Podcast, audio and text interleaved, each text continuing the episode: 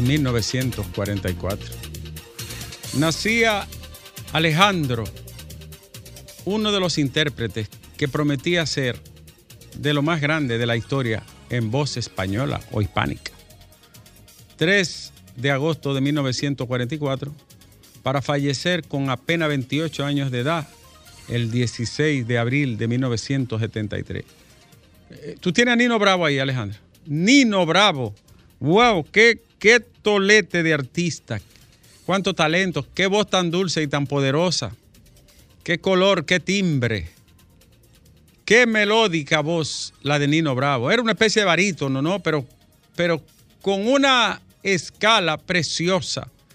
El gran Nino Bravo nacía un día como hoy para pena morir, 28 años después. ¡Wow! ¿Qué, qué cantantazo? Mira, él no lo encuentra. Si fuera un ratatá, ya lo tuviera ahí. Eh, ¡Qué cantantazo! Ya lo tiene ahí. Es una voz tenor, más que barítono, tenor. Pero, pero con una dulzura y unas inflexiones. Bueno, solo decían, el sustituto de Rafael será más grande que Rafael. No, más grande que Rafael nadie. Jesucristo si cantara nada más. Pero este hombre pudo llegar, Alejandro, a los linderos más lejanos, remotos y dorados del canto. Ponte un pedacito de una cualquiera ahí. Y no sé de dónde viene y no sé a dónde va. Hace tiempo que sueño con ella y solo sé que se llama Noelia. Hace tiempo que Llámate vivo delivery. por ella. Empecé el programa hoy jueves, San Antonio. Llámate el delivery. Llámalo al morenito de lleva. Nino, Bra qué voz, señores. Ivonne, ¿eh? Había mucha competencia en ese tiempo. Yo Oh, creo que, era una generación eh, dorada. emer- eh, sí, emergía, por ejemplo, eh, Juan Bao, Juan que Bao, también que lo era- imi- dicen que lo imitaba. imitaba, exactamente. Camilo Sesto. Hay muchas, Dani Daniel. hay muchas fábulas respecto a, a- a- a todo esto. Julio Iglesias. Pero fue una, una buena generación. Inicios de los 70, mediados de los No era 70. solo la interpretación maravillosa, sino la calidad de Claro. los autores. Así es. Sí, sí, sí. la sí. calidad de los autores españoles. Y la calidad musical. La Ponte las páginas amarillas. Cartas amarillas. ¿Cómo se llama? Cartas amarillas. Cartas amarillas. Yo, tú sabes, como tú eres anterior a mí, yo sé que tú dominas mejor el Sí, tema. así es. Ponte cartas amarillas. Eh, y dile a Julio Sánchez que no se mete en mi vida, que ahora él quiere controlarme todo lo que yo te digo a ti. verdad? Sí. Ah. A Julio Sánchez, cariñosamente. Choclo. Choclo. El- el biógrafo Eh, ponte ahí las cartas. Páginas amarillas. Cartas amarillas. La lluvia deja de caer. Sentado en la playa del olvido, formé con la arena tu imagen serena, tu pelo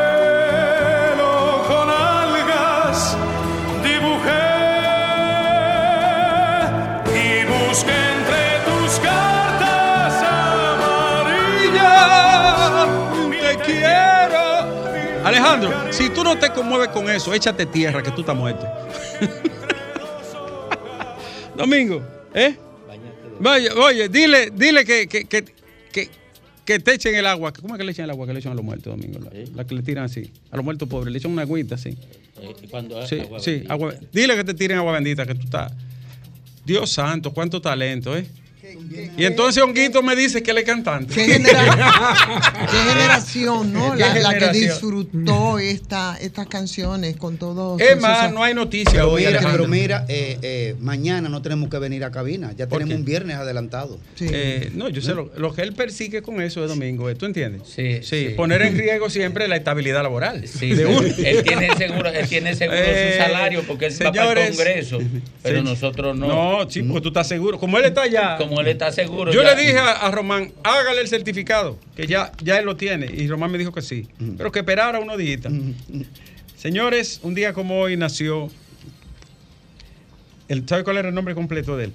Luis Manuel Ferri Llopis. Nino Bravo. Lo recuerdo en la memoria de un artista completo. Murió trágicamente en un accidente en eh, Villarrubio, Cuenca, de España. Así recordamos al gran Nino Bravo en este día. Le invito a los padres jóvenes y a las madres jóvenes que escudriñen, que escuchen, que le pongan a sus hijos los matices melodiosos de esa voz tan dulce y tan poderosa a la vez. Alejandro, no todo es Julio Romero, ni, ni, ni Moreno Arias, ni, ni Bernardo Alemán, ni, ni- ¿tú entiendes? Hay, hay cosas agradables en la vida también, como las canciones de Nino Bravo, pero hay que ver la noticia, Alejandro, porque al final, decía Borges, toda la fuerza y voluntad del mundo muere en la página de un libro. Nosotros aquí en este país decimos, toda la fuerza y la voluntad del mundo termina en un plato de arroz. Y hay que buscar el arroz y la bichuela. Entonces veamos la noticia más importante de este 3 de agosto. En España apresaron a Frangeli María Furcal Rodríguez, quien permanecía prófuga desde abril del 2022 después de quitarle la vida a un ciudadano chino, la avenida Duarte. La apresaron en España por una orden de Interpol que había emitido la República Dominicana. Yo digo lo siguiente solo para agregar, Alejandro. Si ella se hubiese entregado de una vez, yo creo, desde el punto de vista de la teoría jurídica del derecho, no de las emociones, de lo que Desde el punto de vista de la teoría jurídica del derecho, del delito, pudo favorecerse de muchas atenuantes, muchas atenuantes, probablemente hasta la provocación, pero al evadirse de la justicia pudiera complicársele la vida. Muy penoso este caso, porque una mujer de trabajo, noble, humilde, mírenlo cómo el destino le jugó una mala carta cuando este sujeto la agredió. Y luego pierde la vida el sujeto. Lamentable el suceso. En Nueva York, una tragedia, Alejandro. Un dominicano taxista mató a su hijo policía y luego se suicidó. No se saben los motivos. ¿Por qué un padre le quita la vida a su hijo? Oh, Alejandro, Edipo de Sopo, el gran Edipo rey, hay un parricidio. Un hijo mata a un padre, pero no lo sabe. Entonces la, la conclusión, la reflexión hermenéutica es, es culpable el padre, eh, el hijo que ha matado al padre sin saber que era su padre, es parricidio. Incluso tuvo relaciones incestuosas con su madre sin saberlo. Una de las grandes tragedias de la historia universal, Edipo, rey de Esopo. Esopo es el autor, Alejandro. Estoy malo de la mente. Pero que hay que leer siempre para reflexionar sobre el, el destino del ser humano, a veces el destino trágico. Y seguimos con las informaciones. Ojalá obtener más información de este hecho tan lamentable en Nueva York. La Comisión de la ONU reclamó que se trate con dignidad a los haitianos en situación de deportación. Es cierto. Estado dominicano, traten con dignidad a los haitianos que deportan, pero deporten al que tengan que deportar. Y la ONU, que se vaya donde tiene que estar. Que teniendo la posibilidad de hacer algo por Haití, no hace nada, nada más hablar baba. Trato digno, 100% de acuerdo. Trato justo, respetuoso de los derechos humanos, 100% de acuerdo. Pero deportar hay que, hay que sacar del país. Así de sencillo, Alejandro. En Rancho Arriba ya han identificado a tres de los cuatro hombres que fueron ejecutados en un presunto ajuste de cuenta por temas de droga en ese municipio de la provincia de San José de Ocoa. Van a dar los nombres y los detalles. Tienen pista ya de los autores materiales. Cuatro empleados de la Fiscalía de Santiago están bajo investigación por la misma operación Gavilán. Se está hablando de Santiago, San Francisco de Macorís, San Pedro de Macorís, Jimaní y otra provincia del sur que pudiera estar involucrada también en el, en el lavado de fichas que operaba desde la Procuraduría General de la República en las áreas y departamentos sensitivos donde se tiene control de fichas y de criminales peligrosos. Un caso que a todas luces es una vergüenza nacional. Una vergüenza nacional. Por dinero hacían eso. Hasta el punto, Alejandro, que el tal J y come mezcla y toda esa rábula, ¿no? Del narcotráfico y el sicariato no, no aparecen en los archivos. No están. Los que amenazaron a Miriam no están. Y seguimos con más informaciones. Residentes en Costa Azul denuncian que las autoridades municipales han abandonado la zona. Atención, Andújar. La gente de Costa Azul, Santo Domingo Este, dicen que tú lo has abandonado como alcalde. Háganle un piquete. Y San Cristóbal declarada provincia ecoturística, se lo merece. Tiene muchas condiciones, sobre todo, ¿cómo se llama? ¿Dónde está la casa de Peña Gómez? Cambita, Cambita, muy bonito. mi municipio. Ah, este es tu municipio. Claro, es mi pueblo. Se parece mucho a la tierra de Bonao, por ahí bien verde, mucha sí, agua. sí, verde, muy productiva. Productiva. Además, represada tres veces. Se merece ser ecoturística la provincia de San Cristóbal. Muy bien. El Partido de la Liberación Dominicana dijo que el gobierno ha dejado caer el servicio de salud.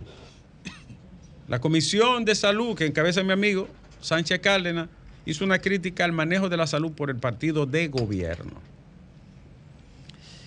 Avanzan la pesquisa sobre el rapto de la niña de apenas 11 años de edad en San Cristóbal.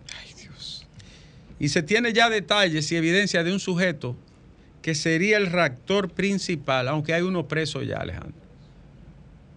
Le digo algo, no es una crítica sobre la tragedia, no es echar sal a la herida, pero Alejandro, la familia tiene que tener cuidado.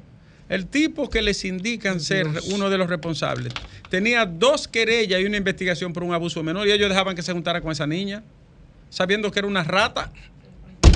Además, déjame decirte, Ricardo, que hace tiempo y es sabido y se dice y se repite hasta el cansancio, señores, que con niñas hay que tener muchísimo cuidado, sobre Pero todo claro, con las personas cercanas. Pero, que pero además son, un tipo que tiene un tipo que tiene dos denuncias, ¿cómo usted una persona que lo están denunciando y querellando? Además, Adem- ¿Cómo usted le permite pero eso? claro.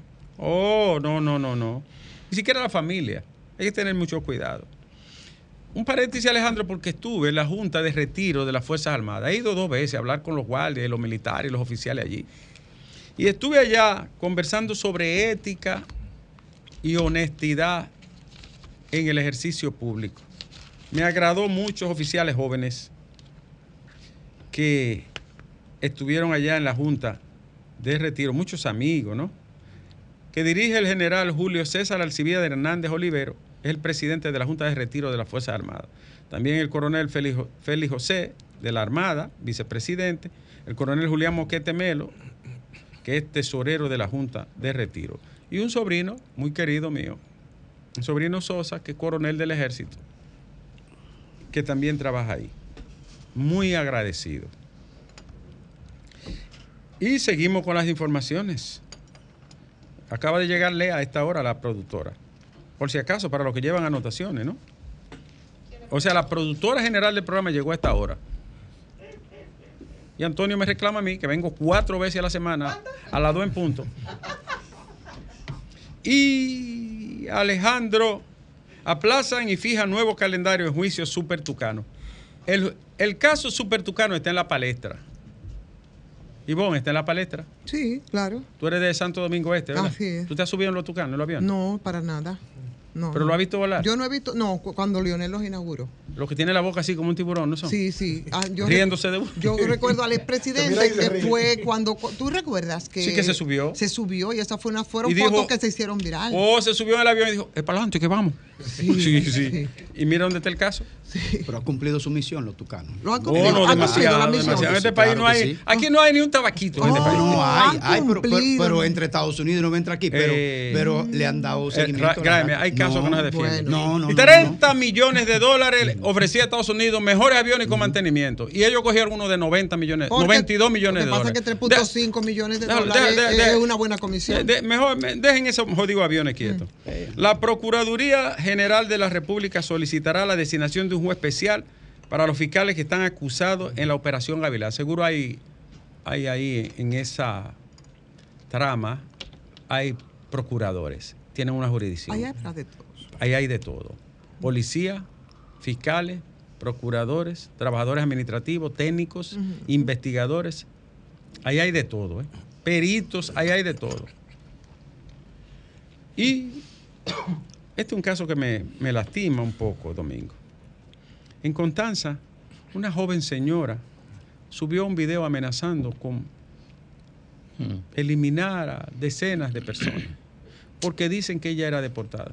Yo le pido a las autoridades de Constanza, en el mejor tono posible, de la mejor manera, que intervengan esa familia, esa casa, esa señora, que yo estoy seguro que necesita, Tiene eso comprometido en salud mental. pero seguro que hay compromiso psicoemocional ahí.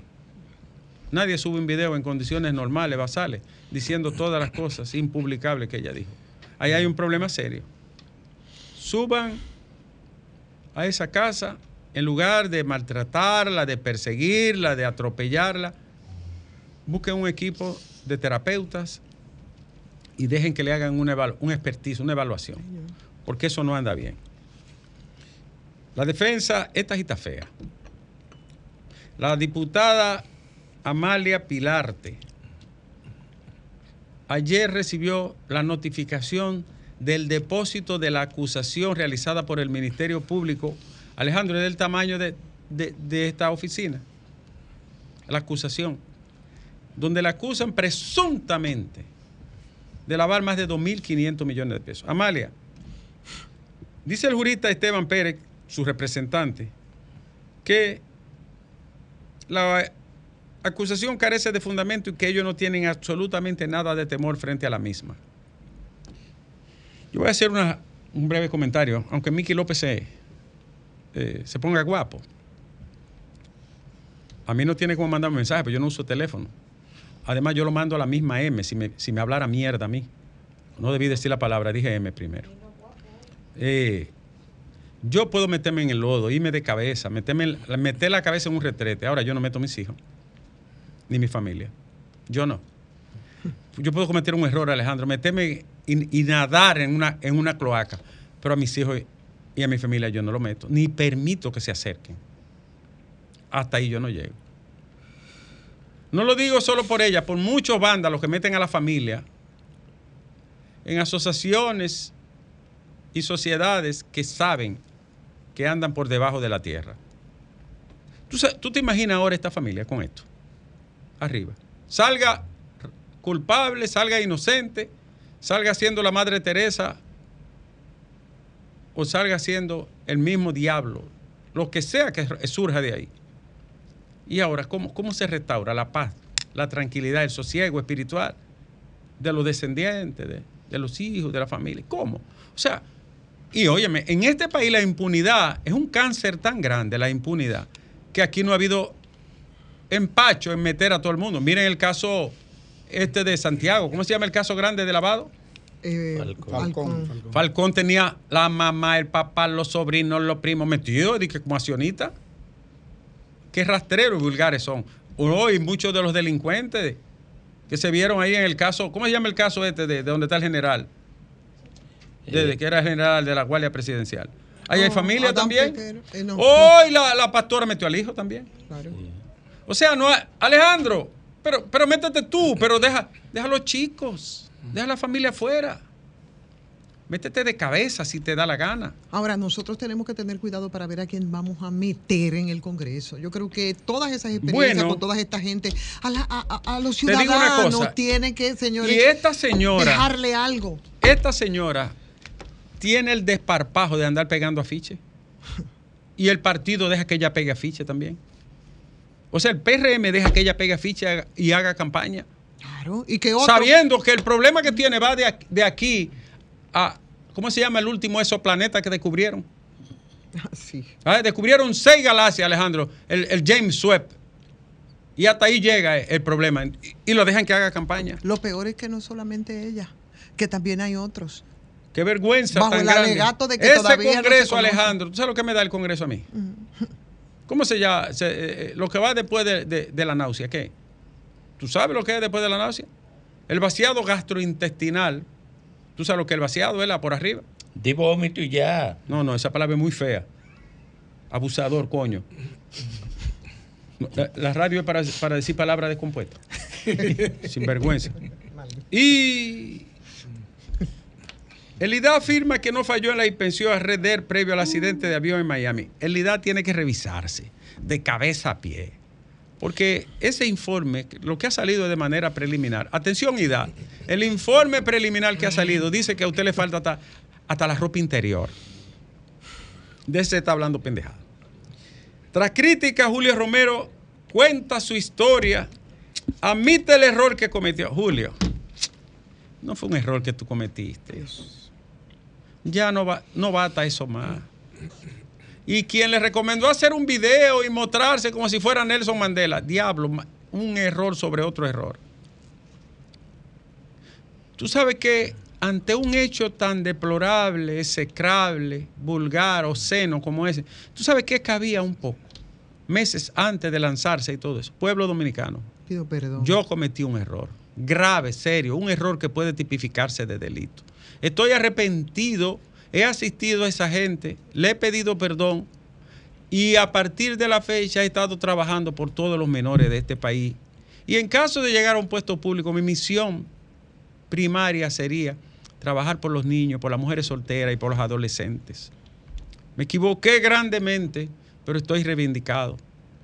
Espero su perdón y que ustedes acepten mis excusas, porque a partir de hoy soy un hombre nuevo. Tú, tú pides perdón, pero tú venís con la carita limpia, como que te parece a Tom Cruise.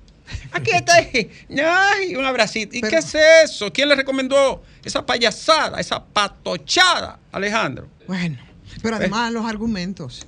Esa muchacha que tenía 16 años, que era una menor, de la que usted desde su posición de poder abusó, Pero se claro. atreve a decir que no, pero ya, ya había estado casada. ¿Y qué? ¿Y qué importa? Abusador. Había sido abusada ante que usted Claro, y claro. usted siguió abusándola. No, qué barbaridad. ¿Quién le recomendó hacer eso? Por Dios. La operación Gavilán tendrá medida de coerción el próximo viernes a las 10 de la mañana contra 12 imputados. Y están, hay dos más, son 14 ahora. Que estarían involucrados, y digo estarían en futuro plus perfecto, estarían involucrados en una red que le limpiaba la cola a los delincuentes, a los vándalos, visígodos, ostrógodos, y toda esa parafernalia de bárbaro para que aparentaran ser gente decente. Ahí hay gente que tiene 30 muertos, 10 muertos, sicarios, de todo. Le, lavaban la cara y le limpiaban los archivos. Es, una- es un caso horroroso, ¿no? Yo no sé si en América hay un caso parecido, pero es una cosa vergonzosa. Y re- reiteramos, Alejandro, como dice, como dice mi amigo Miguel Sarante, no hay plazo que no se cumpla ni deuda que no se pague. Así mismo es. Reiteramos, ha sido apresada en España la dominicana Frangeli María Furcal hace solo minutos que fue apresada. ¿Cómo viajó a España tan rápido? Bueno, Y seguimos con más informaciones, querido Alejandro. Y una de las informaciones que tenemos es que el Instituto Nacional de Bienestar Estudiantil dice que hay garantía de los alimentos que los niños van a consumir en el año escolar y que habrá una variación. Esos alimentos deben ser en base a proteínas, minerales y vitaminas, ¿verdad que sí?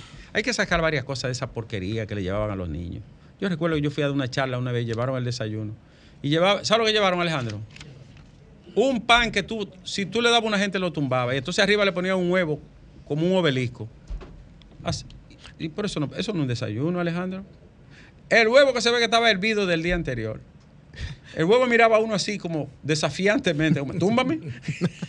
tú recuerdas que era lo que, era lo que traían los, lo- la- la- lo- las comiditas de los estudiantes eh, antes, mucho antes. No ah, no, yo comí marifinga. Y trigo. Y tri- ah, pero tú no eres de ahora. Y eh, claro. Mira. ¿Tú comiste marifinga? Eh, ¿Y sí. leche de padre? Y leche, de clean. Leche Bambi. ¿Y leche Bambi? Ajá. ¡Ay! Y trigo. ¿Y trigo? Claro. Y no, pero tú no, tú no llegaste a eso. Tú eres muy joven, mi amor. Ay, gracias. No, tú no llegaste a, a- Me contaban. a la leche. Te contaban. Sí, ahora ahí estamos claro. ¿Tú sabes lo que yo hacía, Alejandro? Hacía la fila dos veces. Me llevaba una para casa y me tiraba lo otro. Y bollo de maíz. Con mis zapaticos, ¿cómo era la marca de los zapatos? Paseo campeón y bata. Paseo Siete bata, Vidas. Bata. Y, es- y entonces cuando yo llegaba me lo quitaba para ponérmelo los domingos. Pasaba la semana entera en chancletica. Los popis Y una son samurái de son- niño. Yo, claro. Los popis eran después. Lea, tú también. Yo sabía que tú también habías comido de años, Lea. Yo sabía. Paseo siete vidas y La campeón. gente de edad promedio que nos escucha sabe que estamos hablando la verdad. Comodidad y garantía Oh. y duración. Así Paseo es. siete vidas y, y campeón. Comodidad eh, y duración. No, pero tú no, a ti no te toca esa, esa era. no, yo la vi. Pero ¿y qué Eso es de, eso es de, de Zoila. El Zoila sí. ¿Verdad? Patricia, Patricia, Ay, la, morena Patricia Salazar, la Arache. Morena Salazar. Altagracia. Altagracia repartía la, marifi- la marifinga. para que tú lo sepas. Altagracia Salazar repartía la marifinga y la, y la leche clean, Sí. que era la leche Bambi. La leche Bambi. Y, y hay más noticias, Alejandro. Ya vamos eh, llegando al final. A mí me apena eso de la señora de Constanza, porque cuando una gente hace eso es porque no está bien. Viste que identificaron a tres de los de la matanza de Ocoa, ¿verdad? Tres ya. Sí. Van a dar los detalles de todo. Sí. Se parece que tienen el caso casi listo, ¿eh? Y Joe Biden, una noticia internacional. ¿Qué usted haría? ¿Con un Joe Biden desmejorado o con un Donald Trump espectáculo? ¿Qué haría el pueblo de Estados Unidos? Hay que decir que la, la inflación, Alejandro, ¿tú sabes en cuánto está la inflación en Estados Unidos? 3.75, llegó a 9.8. Así es. El desempleo a la baja. La inflación a la baja. Los combustibles que todavía están caros, todavía están muy caros en Estados Unidos. Sin embargo, yo vi en Estados Unidos el galón de combustible a 5 y a 4.85, cuando un año antes estaba hasta 2.60. Ha disminuido, está en los 3, 3.80 por ahí me parece. Ahorita que nos llamen y nos digan a cómo. Bajan igualito que aquí. Aquí no, aquí no baja. Aquí lo, lo, lo único que baja aquí, ¿tú sabes qué es, Alejandro? Sí, Eso mismo. Sí. Después de los 45 es a la baja. ¿Tú sabes? Alejandro, ¿verdad? Sí. Mira, inauguraron la- el día primero de agosto, Alejandro, era el aniversario de la, de, de la voz del Yuna. ¿Fuiste? Ay, yo sabía. Fuiste, ¿verdad? acompañaste a Felinova. 71 Se llama años. La Voz de Felinova, porque él es el, el dueño de eso. Él no es el dueño de, de- de la réplica de, de La Voz del Yuna en Bonao. Porque yo pienso que una cosa se hace y se deja para la comunidad. Pues él es el dueño, el jefe de eso. Mi amigo Felinova, ¿verdad? Que peleamos una vez, pero ya somos amigos.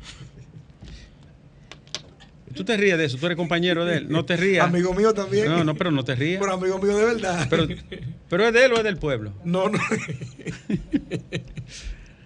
Señores, eh, lo de Julio Romero fue tétrico, ¿no? Patético. Patético es la palabra. ¿Eh? Patético es la Patético, palabra. patético. Así es. Ayer me respondió el senador Moreno Arias. Señor senador, sin ánimo de atacarle, de jorobarle la vida, de echarle azufre a su existencia. Señor, no es a mí que usted tiene que responderme. Oiga, ¿qué es lo que yo digo, señor? Yo no acuso que usted sea el responsable de tomar esto, de prometer visa. Yo no lo estoy acusando de eso. Yo digo, y lo reitero hoy, oiga, ¿qué es lo que yo digo, señor Arias? Que siendo usted la autoridad máxima de la provincia, usted no podía permitir, o sea, usted el senador de la provincia. Usted no podía permitir que un grupo de asaltantes y sinvergüenza empezaran a vender. No, decía, un momento, usted paraba eso ahí. No, conmigo no. Así no, usted tenía que frenar eso y usted no lo hizo. Eso es lo que yo le, enrostro a usted. Entonces no me responda a mí. Respóndale a su comunidad, a su pueblo, que hay muchísima gente estafada. Y, va a haber consecuencias ahí. Hay algunos de esos síndicos, legisladores, que no van a poder viajar ni a los SAMAS. Cuando salgan de ahí, tachados. Tú puedes estar seguro que la embajada, ¿qué le va a hacer la embajada? Suáquete, para que tú lo sepas. Porque eso se, ¿sabe cómo los gringos ven eso? Como tráfico de seres humanos. Eso se trata para que lo sepan. Si no lo saben, ¿no? Y me dicen que estaba medio guapo el otro aspirante a senador, porque yo dije que él tenía un caso igualito que el de Julio Romero, o bien parecido. Pero es la realidad, señor Alemán. Usted se involucró con una menor y eso se hizo público. Eso es lo mismo que lo de Julio Romero. Y eso a, a todas luces es desvergonzado, descarado y abusivo. No me venga con vaina a mí. Dije es guapísimo. dejo este comentario final para agradecer a mi amigo Alexis Joaquín Castillo. Alexis Joaquín Castillo es fiscal del Distrito Nacional, docente, académico, profesor universitario, somos compañeros de aulas. Realizó anoche una actividad con una cantidad de personas determinadas, donde estuvieron varios amigos, comunicadores, políticos, abogados, de la comunidad, donde él hacía un conversatorio sobre la propuesta de una nueva entidad política antineoliberal, de izquierda, progresista, humana, solidaria, Partido Solidaridad, que él está encabezando ese proyecto. Yo le di mi respaldo y se lo doy públicamente. Creo en, en sus condiciones humanas, morales, en su bondad como ser, en su capacidad, y, le veo muy buena proyección y mejor intención a un proyecto como Solidaridad, que debe de ser, Alejandro, una alternativa en este muladar. Porque como dijo el del cámara, cuando el mundo se convierte en un desierto, el único terreno fértil que nos queda es el corazón de los buenos hombres. La voz inconfundible, inconfundible de Nino Bravo. Esa fue la escuela de locución de todos nosotros. Ahí fue que aprendimos todo, todo de Radio Santa María. Vamos a hablar con la gente. ¿Eh? Fausto Rosario Dame fue que me llevó. Buenas tardes. Buenas tardes. Usted no quiere hablar. Usted sí, buenas tardes. Este es el sol del país. Buenas tardes, Nieves. Buenas tardes, señor. Eh, un saludo especial para ellos. Es un placer para ustedes tener a Ivonne ahí. Está Gracias, dejando hermano, gracias. El placer, el placer es de nosotros. Eso es así. Yo lo sé, y yo lo sé. Mire, Nieves, Sí. usted vio el reportaje que hizo Alicia Ortega de, del, del Bajo Yuna y de la, y, y la estación de la Sí, arena. viene una segunda parte. Mire, mire, mire, mire, como usted es amigo de ella, dígale que investigue bien a, que a quién ella va a entrevistar, porque usted vio a que ella entrevistó. Sí, tiene razón. lo vio. Lo hablé, ya yo lo hablé con ella. Sí, mire, esas son falsos positivos. Usted sabe lo que, lo que son falsos positivos. Oh, claro. Entonces, ese es un tremendo falso positivo. Viene a hablar cosas eh, que pueden ser verdad, pero por la boca de él son negativas. Es cierto, lo dijo San ¿Usted me Agustín. ¿Sabe lo que dijo San Agustín, verdad? ¿Usted sabe lo que dijo San Agustín? Acuérdamelo. No le crea a Satanás aunque diga la verdad. Aunque diga la verdad. Oh, Así. pero claro. Buenas tardes, este es el sol del país. Gracias, buenas tardes, señor Ricardo. Buenas tardes. a Así usted mismo se dice, señor Domingo a Ricardo, así mismo. Gracias. Permítame, por favor, un momento para externarle algo y le agradezco anticipadamente. Adelante. Señor Ricardo Nieves y toda su audiencia, yo soy un ciudadano que vive en Colinas del Arroyo Segundo, Santo Domingo Norte. Sí. Entonces, yo necesito que ustedes me ayuden a, a explicarme, a, a ver cómo es posible que no exista una regulación. Señor Ricardo, por ahí están haciendo unas torres de apartamentos. Ay, ay, ay. Yo quisiera que usted, si puede, pase por esos lados hoy, después de las 7 de la noche. ¿Cuál es el problema, hermano, Están- mientras tanto? Oh, señor, que están vaciando los, los techos de esas torres que están No haciendo a oscuras, de noche. Yo me, me pregunto, ¿cuál es la seguridad de esas construcciones? Y el ayuntamiento ¿Quién lo sa- tiene que regular eso. Es el ayuntamiento yo- que tiene que decir objeción, objeción, sí. permiso. Atención, Claro Carlos sí. Guzmán. Escucha a la gente. ¿Cómo se llama el lugar? Colinas del Arroyo Segundo. Colina del Arroyo Segundo. No pueden hacer lo que quieran, ni, ni a la hora que quieran, ni como ellos les dé la gana.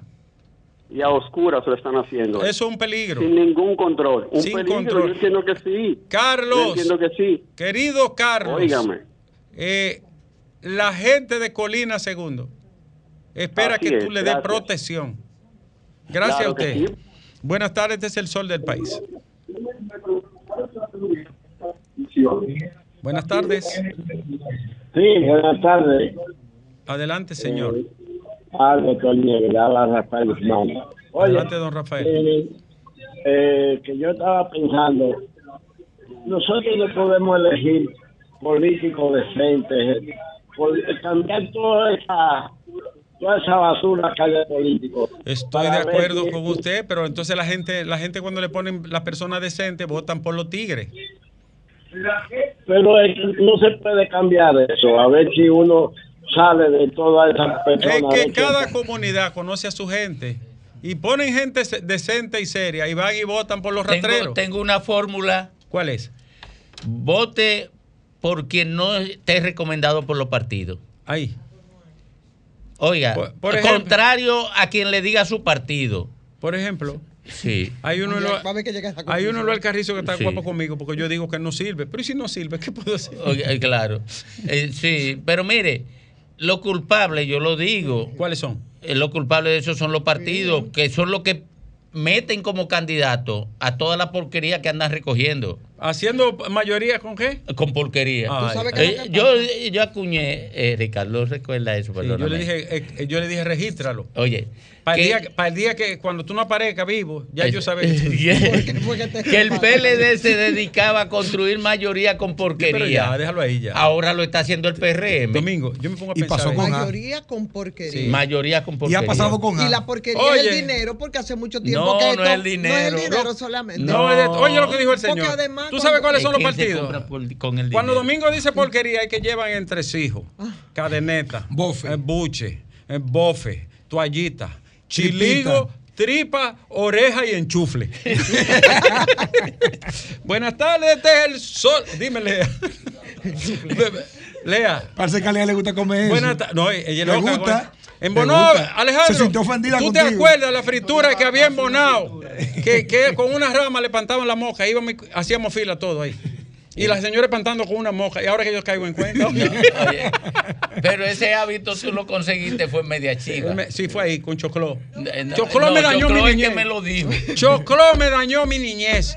Porque si Chocló no aparece, yo no aprendo a comer toda esa vaina. Ahí fue que él aprendió dos cosas. ¿Eh? Pero Chocló, yo me he juntado con él y siempre ha, privado, ha sido muy fino. ¿Fino? Sí, no, Claro. No. me enseñó a comer butifarra. No, no, no, no.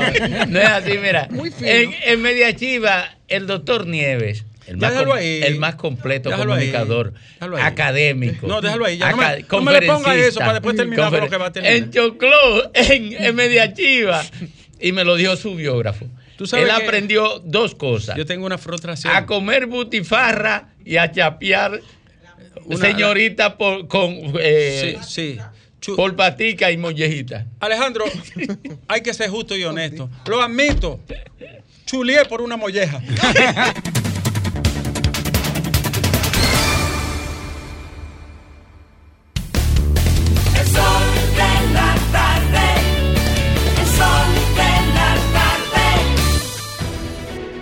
Sol 106.5, la más interactiva. Una emisora RCC Miria. Las principales figuras de la televisión de Santiago encendieron la radio y tomaron el control. Jaime Tomás, Juan Bonilla, José de Vares, Nelson Peralta, Gladialisa Pereira, Francisco Sanchís, Sagrario Gómez y José Adriano Rodríguez son los patrones de la información y las noticias en Santiago y el Cibao. El patrón de la tarde. De lunes a viernes de 4.30 de la tarde a 7.30 de la noche. Por La Bacana. 105.9. Santiago. Santo Domingo, ¿cuál es la vuelta? Nene, la vuelta. La calle limpia, la casa, la puerta. Nene, la vuelta. En estas elecciones, ¿con quién que tú cuentas? Nene, la vuelta. Empezamos hasta que cumpla 50. Nene. La vuelta, la vuelta, la vuelta, la vuelta, la vuelta. Vuelta, la vuelta, la vuelta, la vuelta. Nene, y la vuelta. Nene y Alcalde 2024-2028 Distrito Nacional El sol de la tarde. Por ser miembro del Club de Vida de AFP Popular, los mejores días para disfrutar de tu vida son hoy, mañana y siempre, ya que puedes disfrutar de miles de ofertas en todo lo que te gusta. Descarga la app y obtén acceso a descuentos en restaurantes, salud, viajes, entretenimiento y mucho más. Disfruta de todas las oportunidades que te da la vida perteneciendo al Club de Vida de AFP Popular. Impuestos Internos se consolida como modelo de eficiencia recaudatoria. Más de 1.5 billones de pesos recaudados en dos años lo confirman. Somos más cercanos. 170 mil personas han recibido educación tributaria. Hemos mejorado más de 30 servicios en la oficina virtual, RNC en 24 horas y un facturador electrónico gratuito para MIPIMES. Avanzamos hacia la administración del futuro. Dirección General de Impuestos Internos, cercana y transparente. De la tarde. Somos dominicanos cuando compartimos lo que tenemos con los demás. Cuando nos reímos de los obstáculos o lloramos de la risa. Somos dominicanos cuando le ponemos ritmo al silencio.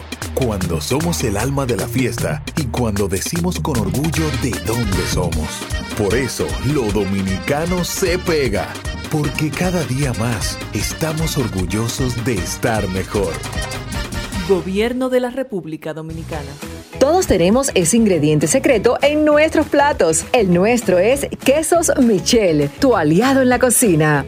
El sol de la tarde. Dar el primer paso nunca ha sido fácil, pero la historia la escriben quienes se unen a los procesos transformadores, impactando la vida de las personas en el trayecto.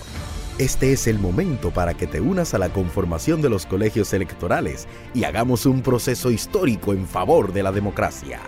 Nuestra democracia. Junta Central Electoral. Garantía de identidad y democracia. Oye, es que siempre me han gustado las gorditas. Son más sabrosas y tienen mamacita para morder. Y ese quesito quemadito en el borde, increíble. Atrévete a probar nuestra gordita pan pizza con el más rico queso mozzarella y provolón y tu ingrediente favorito hasta el borde. Hoy pide gorditas de Domino's. Santo Domingo, ¿cuál es la vuelta?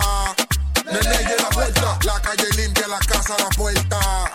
Nene, la vuelta. En estas elecciones, ¿con quién que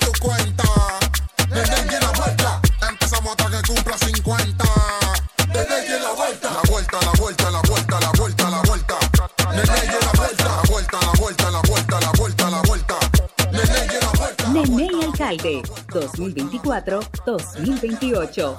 Distrito Nacional. Es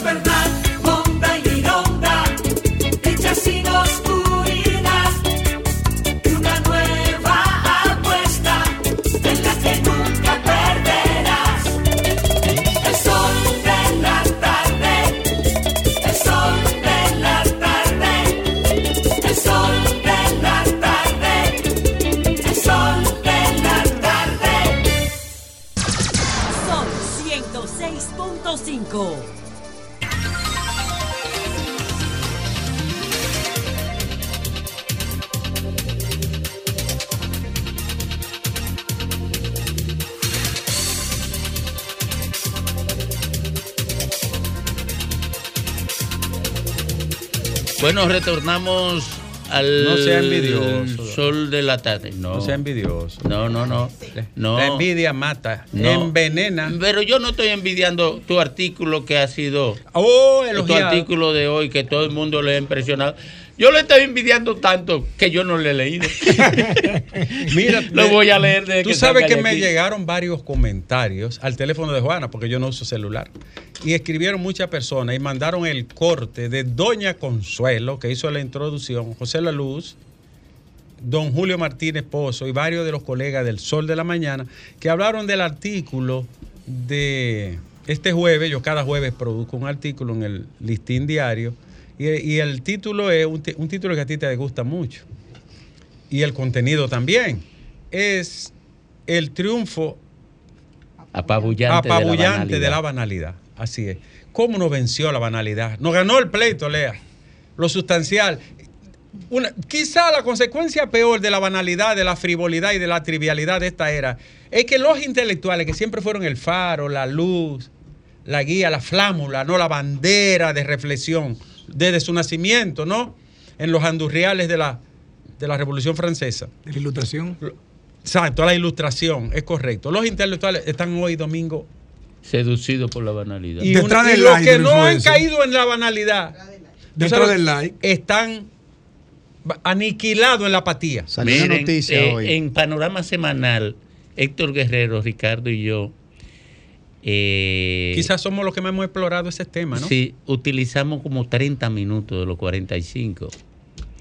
Como 30 minutos para eh, ir por los vericuetos de la relación del No, pero no diga mala palabra. Yo no dije ver- eh, vericueto. pues. Vericueto no es mala palabra. No, tiene- verija es lo que es mala Ah, palabra. yo pensé que era esta, sí. Yo no dije Doña. Monse no está escuchando. Ah. Retiro lo de la molleja. borro eso. Retiro lo de la molleja. Lo borro. Pero el beso no. Bueno, miren, entonces eh, eh, Héctor y Ricardo hacen unos análisis. Tú no, ¿verdad? No, yo estoy ahí. Tú eres una estrella, tú te has dado una estrella, te lo ¿De digo de corazón, sí, De de, corazón. corazón. Sí, porque cuando empezamos contigo al principio, tú estabas en AIO. Ok. Mi mamá me ama, Tito, toma la tapa, toma tu tomate de Nacho. Y hoy tú estás de tú a tú con nosotros, la gente lo dice. Y en el tiempo que tú lo hiciste, eso fue ayer. Él, no, él, él estaba, toma la tapa, dame tu tomate. Mi mamá me ama. Miren, eh, recomiendo. Es filosofía. En filosofía, en filosofía, porque en los otros campos Domingo es un periodista completo. Oye, eh, les recomiendo ese programa de, del próximo domingo. Eh, dime, diputado. No, a propósito de eso de la, de la insustancialidad y la banalidad, salió una noticia en el día de hoy que un rico japonés gastó una millonada en realizar su sueño de, de transformarse en perro. ¿Cómo va a ser? Gastó una millonada. ¿Y ladró? Sí. Contrató una empresa que es diseñadora de efectos especiales y cosas de esas de cine Sí. japonés y, y por un dineral, miles de dólares, le hicieron un diseño de un perro, de una marca de perro que él, que él cosa, y se vistió de- y se viste de perro y anda de perro el día entero. Y, y lo juntaron con otro Ahora, perro. eso es y Pero- no, pero- no, pero- no, pero, Pero es estamos una, hablando- sí, pero es, Pero es- es una subjetividad. Porque- pero hay un caso en Brasil que lo relata Noah, Noah Yuval Harari en el libro Eh, Sapiens, que un par de multimillonarios brasileiros tenían tanto dinero que no hallaban qué hacer con él. Tenían la fantasía de tener conejos luminosos. Sí. Y tú sabes lo que hicieron, le Pagaron pagaron, a a unos un gene- genetista. a unos genetistas Sí. franceses y norteamericanos, le pagaron, le sacaron el, el ADN de la célula De la de, luciérnaga. de la luciérnaga que está abajo del mar, de la que están abajo del mar, la raya, o cuál es la que tiene luz allá abajo. La mantarraya. La mantarraya, le sacaron el ADN de la mitocondria, se lo plantaron a un embrión de conejo y andaban los conejos iluminados. ¿Tú sabes lo que es esa vaina? Prendieron los conejos. Pero lo que acaba de Eh, ocurrir. y eso ocurrió de verdad. Lo que acaba de ocurrir, pero lo que acaba de ocurrir con la explosión de estos cinco. Los eh, que murieron, ¿verdad? Pero claro. es el acto más banal de la historia. Pero claro, para mí. Eso es una Entonces, ¿cuánto fue que gastaron esa gente? ¿Cuánto fue ganar? Yo no recuerdo Sí, todos sí, los millones. sin- de- sin embargo- 250 mil Sin- dólares. sin- cada uno. sin embargo, yo eso no lo considero banal porque Excentricidades de rico. No, No, no, no, Eso porque exploración. ellos, ellos fueron a ver los escombros de una construcción cultural que es el Titanic, por lo que simbolizó tal cosa y el cine lo idealizó un poco más, y ellos fueron en exploración a ver esas ruinas, vamos a suponer. Ahora. Eso es turismo. Turismo de, de exploración, Sí, pero digamos. con demasiado dinero, pero, Domingo. pero, Sí, pero, pero- con eso- hambre. Para- pero Ricardo, Con eso salvamos un millón de niños. Ricardo, eso, ¿qué iba a pasar? No, O sea, no, no, ¿cuál era no. Por, por ejemplo, los espa-. ¿cómo se llama los que exploran cuevas y cosas de esas? sea, Eh, eh, que a veces se pierden por ahí eh, y, se, y se pierden en de- ¿Paleontólogos? no son paleontólogos, tiene espeleología, creo que se llama el asunto. Espeleólogos, sí. sí. que se- de, de- de buscar cuevas y cosas y explorar. Pero que hubo un francés, por ejemplo, que cruzó do- varias veces en un mismo día de la Torre Gemela Sur a la norte, eh, apellido Petit, un francés. Y ese tipo, lo que era un equilibrista, ¿Y qué, qué sentido tenía él amarrar una soga de un extremo a otro de la Torre Gemela y cruzarla varias veces hasta que finalmente lo, lo apresaron? Cualquiera dirá, ¿y qué hace ese maldito loco inventando con eso? Pero si tú te pones a evaluar las búsquedas permanentes del desafío de los seres humanos, es, es inabarcable, inagotable. Entonces, lo del sumergible ese que fueron a ver el- el- las ruinas del Titanic, ese yo no lo veo como una moralidad, eso yo lo veo como una exploración, que falló la- el, el mecanismo en el que andaba, pero Yo ese no le veo banalidad. Ahora, extrapólame esa banalidad. Yo no he leído el, artículo de Ricardo, lo admito, Mm. no sé, eh, eh, lo- eh, bueno, algunos de los elementos que trata ahí Mm. en, en lo banal, que realmente es así. Vamos a extrapolarlo aquí al patio, aquí al solar Mm. alusado. Vamos a extrapolarlo a los políticos, vamos a extrapolarlo ¿Cuál- a sus cuál fue más fuerte, Ricardo? A sus propuestas. Ricardo, ¿cuál señores. fue más Ustedes quieren ver un, un nivel de banalidad más grande y ese es consciente. Yo pienso, ¿no? Desde el liderazgo político. Ustedes quieren ver expresiones más banal que las que nosotros estamos viendo. Es una cosa impresionante. ¿Cuál fue más fuerte de- en materia de, de- del abordaje? ¿Gilly Povetsky o Bauman? En el tema de la insustancialidad y la banalidad. El Lipovetsky. Lipovetsky es primero. En ese, en campo de la seducción, la trivialidad y lo efímero. Fue de los primeros que escribió. Eh, sí, y el que le dio continuidad. Porque la- eh, eh, es más amplio lo del Sí, porque Bauman tocó muchas áreas distintas. Más de la psicología. Del consumo también y de la exclusión. ¿verdad? Sí, Ahora, sí. yo le voy a decir esto. A la gente que está esperando la noticia política y todo esto, tienen que tener mucha atención con los niños, con las niñas, con los preadolescentes y los adolescentes. La banalidad del mundo está produciendo muchos problemas emocionales, psicológicos. En el mundo nunca se había bebido tanta pastilla para dormir y para la ansiedad como está Creo- viviendo hoy. Creo que China dispuso a partir de ahora, China, a los menores de edad la interrupción del Internet a partir de las Eh, 10 de la noche. La medicalización del Sí. mundo es una cosa que mete miedo. En Estados Unidos el 18% de los adolescentes están bebiendo pastillas para la ansiedad, el estrés, la angustia. Pero, Señores, nosotros estamos en una etapa que, que la, la- la ciencia le está llamando ahora. Todavía no admitido por todo el mundo, pero creo que es un hombre bastante eh, considerado, antropoceno. Es decir, de la era cuaternaria, mesozoica, alozoica, de los periodos que ha tenido el planeta, se está considerando que lo que está pasando en la Tierra hoy es como si fuera otro periodo eónico. Es decir, otro periodo que ocurre en cada 10.000 años. Entonces, es un daño al ambiente, a las aguas, al, al oxígeno, a la gente. Es Y una nada autodestrucción. importa, y nada importa. Y no importa Y nada, nada porque la- importa. La, ética está rodando. Ricardo, entonces, Sí. ¿en qué punto nosotros nos encontramos? Porque pareciera que estamos en todo ese proceso también casi dialéctico de transformación, de movimiento, de cambios, ¿no? Eh, y, y- y la verdad ahora... Los que más sufren son los niños, Claro. los convierten en monstruos a temprana edad. ¿Tú quieres cuál es el fenómeno? Y lo dice Lipovetsky, que Domingo, Héctor y yo lo hemos tratado muchas veces como llamar la atención. Para mí la desgracia más grande de esta época es la erotización y la adultización de la infancia. Quieren convertir a los niños en adultos desde niñitos y, quieren meterlo en el seso y los deseos desde los primeros años de la vida. Es una maldita perversidad. Y eso arranca principalmente con el acceso a la tecnología a temprana edad. No, y es que está. Por eso hay países, países con países nórdicos han comenzado a hacer eh, la educación inversa. ¿Sabe que ahora mismo en todos Y- los y países del mundo? Sí, pero cuando digo inversa es que, que en el mundo hoy se está promoviendo tener acceso temprano, que los niños a los 4 o 5 años tengan acceso a la tablet, a la tecnología. No, ellos están diciendo que todo lo contrario, que es cero tecnología ahora y que vamos a regresar nuevamente al lápiz y al cuaderno, que da más resultados porque se están volviendo niños estúpidos, que tú le preguntas y no te razonan ya. Hace, hace 20 mil años. Oiga esto, madre, padre. Conclusiones de la neurociencia y de la neurobiología. El cerebro humano tiene 20 mil, 25 mil años que no le cambia una hebra. Igualito. De repente, este cerebro que tiene 20 mil años igualito, tú vienes y le metes todos estos aparatos y todos estos dispositivos y todos estos gadgets. Y todo, tiene la gente loca. Y, la- y hay familias que le dan a un niño desde los dos años y tres años, le dan un teléfono, para que se lo dan, diga para controlarlo. Resuelven el problema ellos. Agárrate Sí, ahí. pero lo agarran. Tú le quitas sí. el teléfono y parecen locos. Tú tienes que dárselo por, Sí, por la sí, sí, sí, ansiedad. sí, sí. El mundo tiene una complicación tremenda.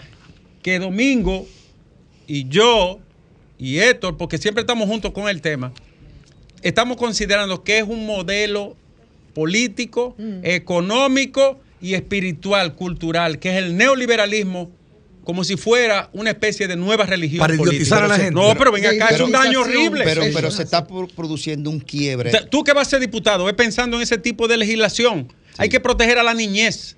Hay que proteger a los niños y a la niña, porque lo están usando como si fueran una, un nuevo blanco de mercado.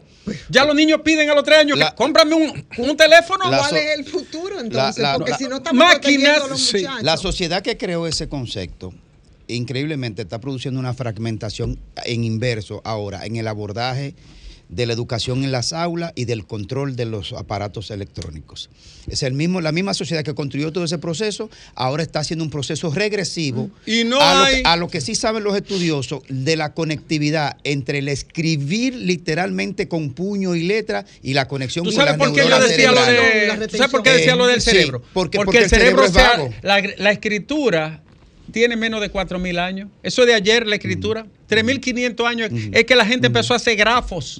Y ese grafo, ca- cuando un niño hace una rayita, un triángulo, un cuadrado, una, una recta quebrada, a la manera de que esa mano va dibujando, el cerebro célula Va grabando. Pero Sí. claro, los grafos vienen, guardan una relación directa con el desarrollo neuronal. Por eso, por eso, Por es eso el se- lenguaje es tan Por importante. eso en la construcción del discurso se recomienda a la hora de construir un discurso que usted no va a leer y aunque lo vaya a leer, escriba de manera específica los conceptos básicos que usted piensa, escribirlo Con literalmente, manuscritos. manuscrito. Porque va aprendiendo con la porque mano. el mañana- porque cerebro va ajustando Claro, la retención es lo que de se esa llama- información. Que lo llama, ¿cómo se llama Domingo? El que es amigo de Andrés Le Mateo, el francés, que es de lo más grande del mundo en neuroeducación, que escribió el libro importantísimo, eh, ¿cómo se llama? De Jaén.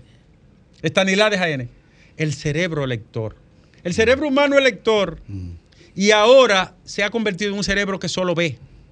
El emoticón, las rayitas, Sí. la manito. Incluso dentro del hogar, pueblo dominicano, dentro de la casa, cuando la gente está cenando, cuando están en el hogar, la familia, se hablan por el aparato. De la misma Sí, manera. No se hablan con diálogo humano. De la- O sea, Mami, me voy, la vieja le pone la manita, dale. ¿Cómo tú Eh, puedes? eh, es ¿Cómo- así. ¿Cómo tú, cómo tú entonces eh, eh, eh, Fidel, enseñas, Fidel. enseñas, enseñas si con los aparatos la gente no puede pensar? Oño, Entonces- Alejandro, tengo una conclusión.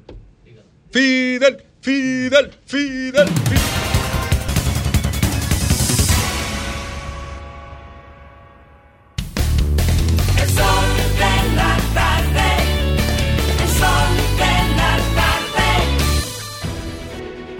Sol 106.5, la más interactiva. Una emisora RCC Miria. El sol de la tarde, el sol de la tarde. Sol 106.5.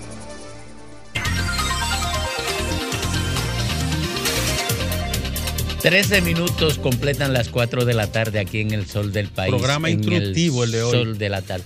Sí. Muy instructivo. Eh, di que- di que- escribió, di que- escribió la Madame. Di, di que, ahora ya se terminan las relaciones por WhatsApp. Increíblemente. No solo han sustituido el diálogo, sino también determinados niveles de lazo, compromisos y sentimientos.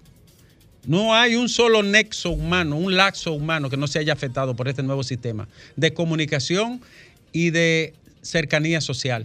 Les digo la verdad, hay gente que vive en un edificio y tiene 10 años viviendo ahí y no le ha visto el rostro al vecino que está al frente. No se conocen. No se conocen. Ni le importa. Ni le importa. Y terminan una relación diciéndole, por ejemplo, a mí me pasó una vez. Una vez, Alejandro, en Bonao. La única vez que yo he tenido diferencia con mi esposa, una sola vez. Me escribió un mensaje. ¿Sabes que los teléfonos antes eran de lo que se abrían así? Sí. Motorola. Un walkie-talkie. Y se mandaba un mensajito escrito. Se terminó esto. Y yo le escribí, no, dímelo en mi cara. ¡Oh! Doña Monse. Y cuando me lo dijo en mi cara, la esperé con un poema de, Da- de Darío. De Darío. Un poema de Darío. ¿Y qué le dije? De Rubén Darío. De Rubén Darío. Nada más triste que un titán que llora, hombre montaña encadenar. Me dijo, no, no, cállate, espérate, está bien, vamos a arreglar. ¡Oh! Porque el diálogo, oye, Pero esto, yo, la, la- historia yo la conozco de otra manera. no, déjalo ahí. La palabra, la palabra, oye una cosa de Ivonne. Esto es serio para los padres y la madre. El diálogo humano es el nexo, es el vínculo, es el lazo más sustantivo de la relación, de los grupos y de la familia. ¿Qué ha pasado con el diálogo? Lo han roto. ¿Cómo se ha roto el diálogo? Por un emoticón, por un... No es lo mismo la cercanía. La palabra prójimo quiere decir próximo, el que está cercano a ti.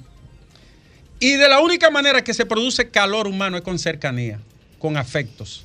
Por eso no es lo mismo tener un hogar, que significa hoguera, y hoguera es calor, que tener una casa, por grande que sea. ¿Tú crees que- Termino la idea. La palabra diálogo viene del griego dialogos. ¿Tú sabes lo que significa eso? tender puente. El diálogo es un puente de entendimiento, de comprensión y de cercanía con el otro. Si no hay diálogo, no hay relación humana. Y la tecnología, la posmodernidad, la hipermodernidad, ha roto los lazos humanos del diálogo familiar y comunitario. Yo no digo que no tenga un millón de cosas buenas, maravilloso. Yo estoy escrito en mil páginas científicas, pero te digo una cosa. Las relaciones humanas se han afectado de una manera olímpica en el tema este. Y los peores son las relaciones de los padres con los hijos. Los niños no hablan con los padres. Le ponen una ceñita, le hacen una marquita, me voy, le, le ponen un dedito. Señor, el diálogo es parte de nosotros, de nuestra esencia, de nuestra proximidad, de ser prójimo. Sociales. Y eso, eso, eso ha pasado. O, dice Uribeck, para terminar, porque me voy, ya me gané la, la comida de hoy. Dice Uribeck, que fue mi profesor en España, un hombre monstruoso. Tiene una obra que se llama, se llama Risico, que es el Chaf, la sociedad del riesgo, en alemán.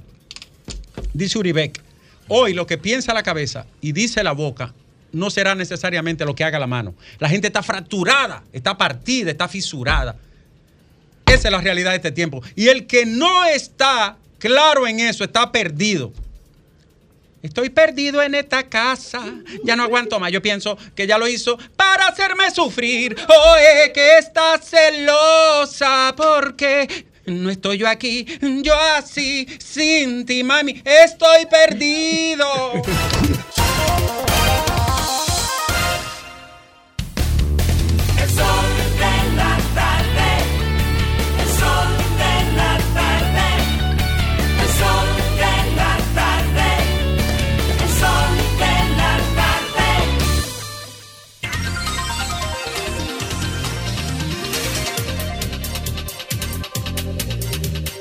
Retornamos al sol de la tarde a las 3.50 minutos.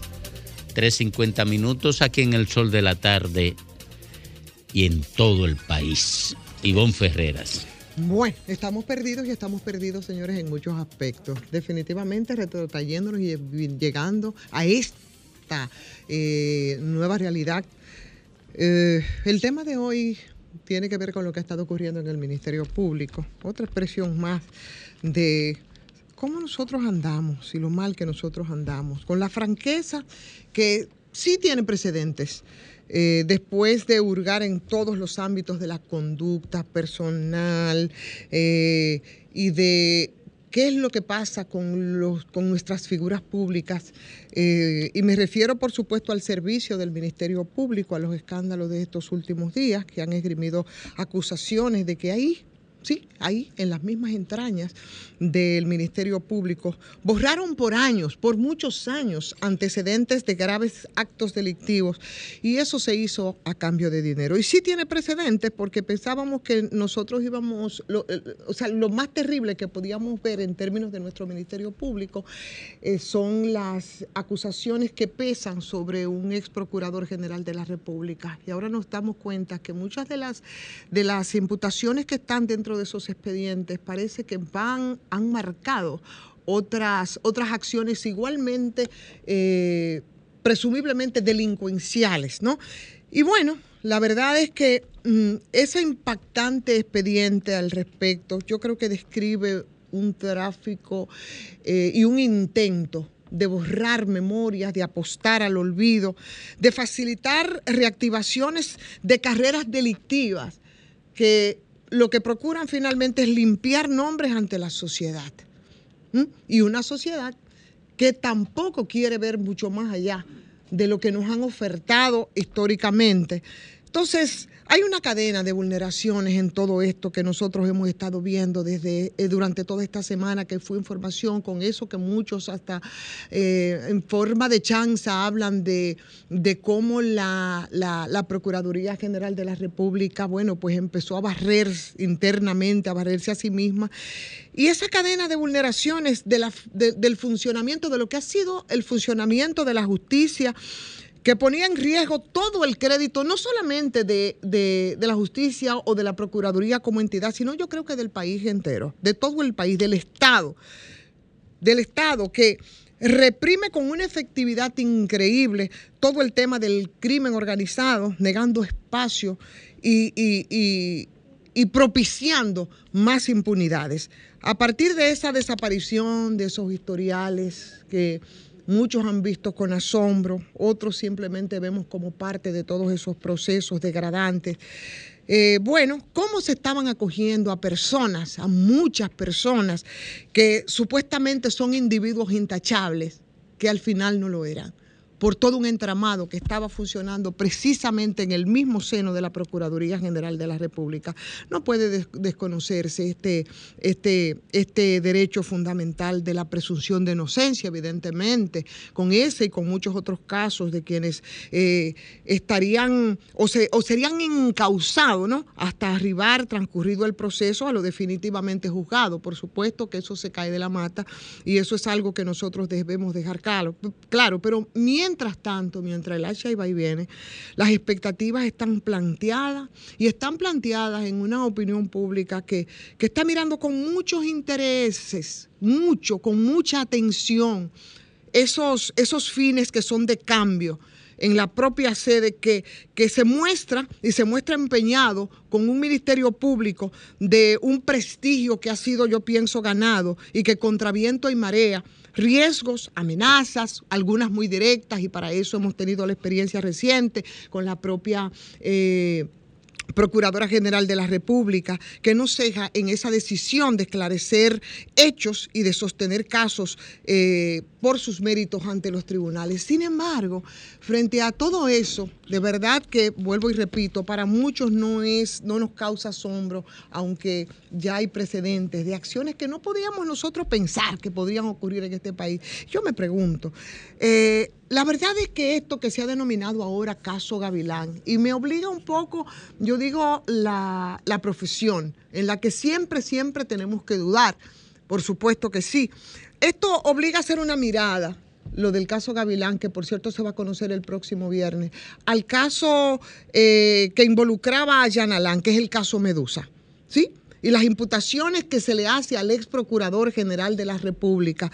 Y yo creo que hay que tocar algunos puntos en los que la PEPCA, cuando dio a conocer el caso de Yanalán, establecía con mucha claridad en esos momentos, cuando estaba al frente de la Procuraduría General de la República, decía algo muy similar a lo que ha estado ocurriendo ahora, que se habían eliminado de manera intencional, intencional, la base de datos de algunos servidores de, de- del backup, por ejemplo, que conectaba la línea de de alterando la data, por supuesto, de información de muchos departamentos administrativos. Y, por supuesto, se borró toda la data que contenía los datos de usuarios de los fiscales. ¿Mm? O sea, no puedo dejar eh, hacer la conexión y la similitud de este caso, porque eso abarcaba también la dirección de prisiones, la extradición y control de evidencias de bienes incautados, entre otros departamentos que fueron mostrados dentro de, la, de, ese expediente, que fue el expediente que se conoció eh, con el caso de Yanalán. Y aunque la eliminación en esos casos de esos datos no era el hecho penal, ¿eh? en sí mismo, en, en el caso Medusa, sino que era más bien un manejo irregular que fue detectado en todo esto de los fondos públicos, borrar los archivos, en ese caso, evidentemente, que tiene una trascendencia y un impacto social y político del que pudieron haberse beneficiado. Es decir, que lo borrado entonces por esos equipos, el equipo que entonces operaba y operaba eh, supuestamente bajo el mando del ex procurador general de la República, podía también beneficiar a personajes de otra calaña, aunque por ello no menos presumiblemente delincuentes. Y yo termino eh, con la duda por supuesto, eh, respecto a cuántos políticos, y estoy especulando, pero hay, hay elementos que tienen mucha similitud con, con el caso ahora denominado Gavilán, con el, con el Medusa. ¿A cuántos políticos que incluso están optando por posiciones de poder no les borrarían quizás el lastre delincuencial también en este caso? ¿Y cómo eso podría establecer alguna conexión? O sea, el caso Gavilán con el caso Medusa, que es el que se le conoce imputaciones al ex procurador general de la República, Jan Alain Rodríguez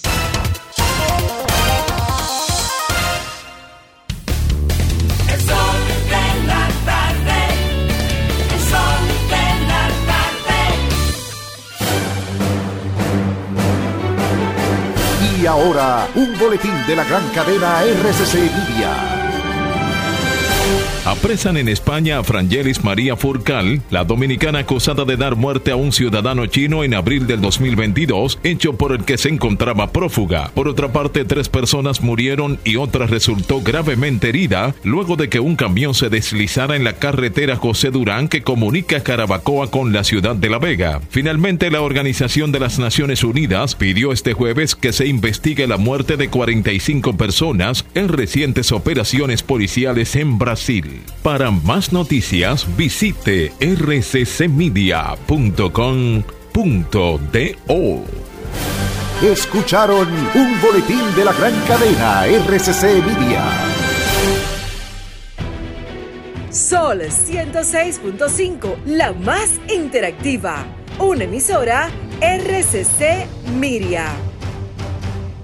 Las principales figuras de la televisión de Santiago encendieron la radio y tomaron el control. Jaime Tomás, Juan Bonilla, José de Vares, Nelson Peralta, Gladialisa Pereira, Francisco Sanchís, Sagrario Gómez y José Adriano Rodríguez son los patrones de la información y las noticias en Santiago y el Cibao. El patrón de la tarde. De lunes a viernes de 4.30 de la tarde a 7.30 de la noche por La Bacana 105.9 Santiago. Santo Domingo, ¿cuál es la vuelta? Nene, la vuelta. La calle limpia, la casa, la puerta. Nene, la vuelta.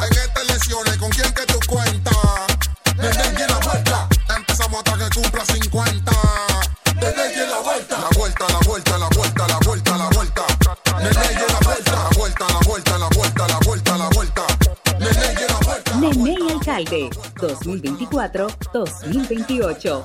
Distrito Nacional. Con este tapón y tú de camino al banco. No, hombre, no. No te compliques y resuelve por los canales Banreservas. Más rápido y muchísimo más simple. No te compliques y utiliza los canales Banreservas. Tu banco fuera del banco. Banreservas, el banco de todos los dominicanos. En el Ministerio de la Vivienda y Edificaciones hacemos mucho más que viviendas. Trabajamos para mejorar la salud de todos los dominicanos. Construimos modernos hospitales y centros de salud en todo el territorio nacional, equipados con la más moderna tecnología médica y listos para prestar servicios sanitarios a cada comunidad. Porque en el Ministerio de Vivienda y Edificaciones que estamos construyendo un mejor futuro. Sol de la tarde. Jalao con lo mejor de la gastronomía dominicana en el mejor ambiente. Jalao, martes a jueves desde las 5 de la tarde, viernes, sábados y domingos desde las 12 del mediodía. Reservas 809-792-1262 y jalao.do. Jalao 100% de aquí. Calle El Conde 103, frente al Parque Colón en Santo Domingo. Y ahora también en New York. Jalao, New York City. 2420 Amsterdam Avenue. Reservas de la tarde. Somos dominicanos cuando compartimos lo que tenemos con los demás. Cuando nos reímos de los obstáculos o lloramos de la risa. Somos dominicanos cuando le ponemos ritmo al silencio. Cuando somos el alma de la fiesta y cuando decimos con orgullo de dónde somos. Por eso, lo dominicano se pega. Porque cada día más estamos orgullosos de estar mejor. Gobierno de la República Dominicana. El Teatro Nacional Eduardo Brito celebra en grande sus 50 años. Novena Sinfonía de Beethoven.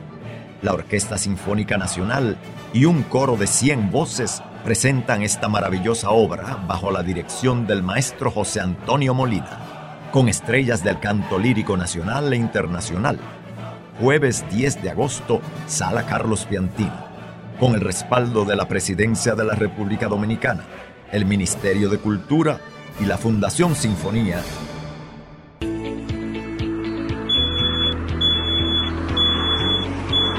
Desde el Ministerio de Obras Públicas tenemos algo nuevo para ti. Nuestra app Asistencia Vial es la herramienta que te puede ayudar. Descarga la app desde tu dispositivo móvil a través de Apple Store o Google Play. Luego, regístrate con tu número de teléfono y cédula de identidad. Listo, estás registrado. Ya puedes solicitar asistencia vial. Y recuerda, cuando hay problemas en la carretera, la app Asistencia Vial es quien te puede ayudar. Descárgala ya. Ministerio de Obras Públicas y Comunicaciones, cercano a la gente. Santo Domingo, ¿cuál es la vuelta? Nene, la vuelta. La calle limpia, la casa, la puerta.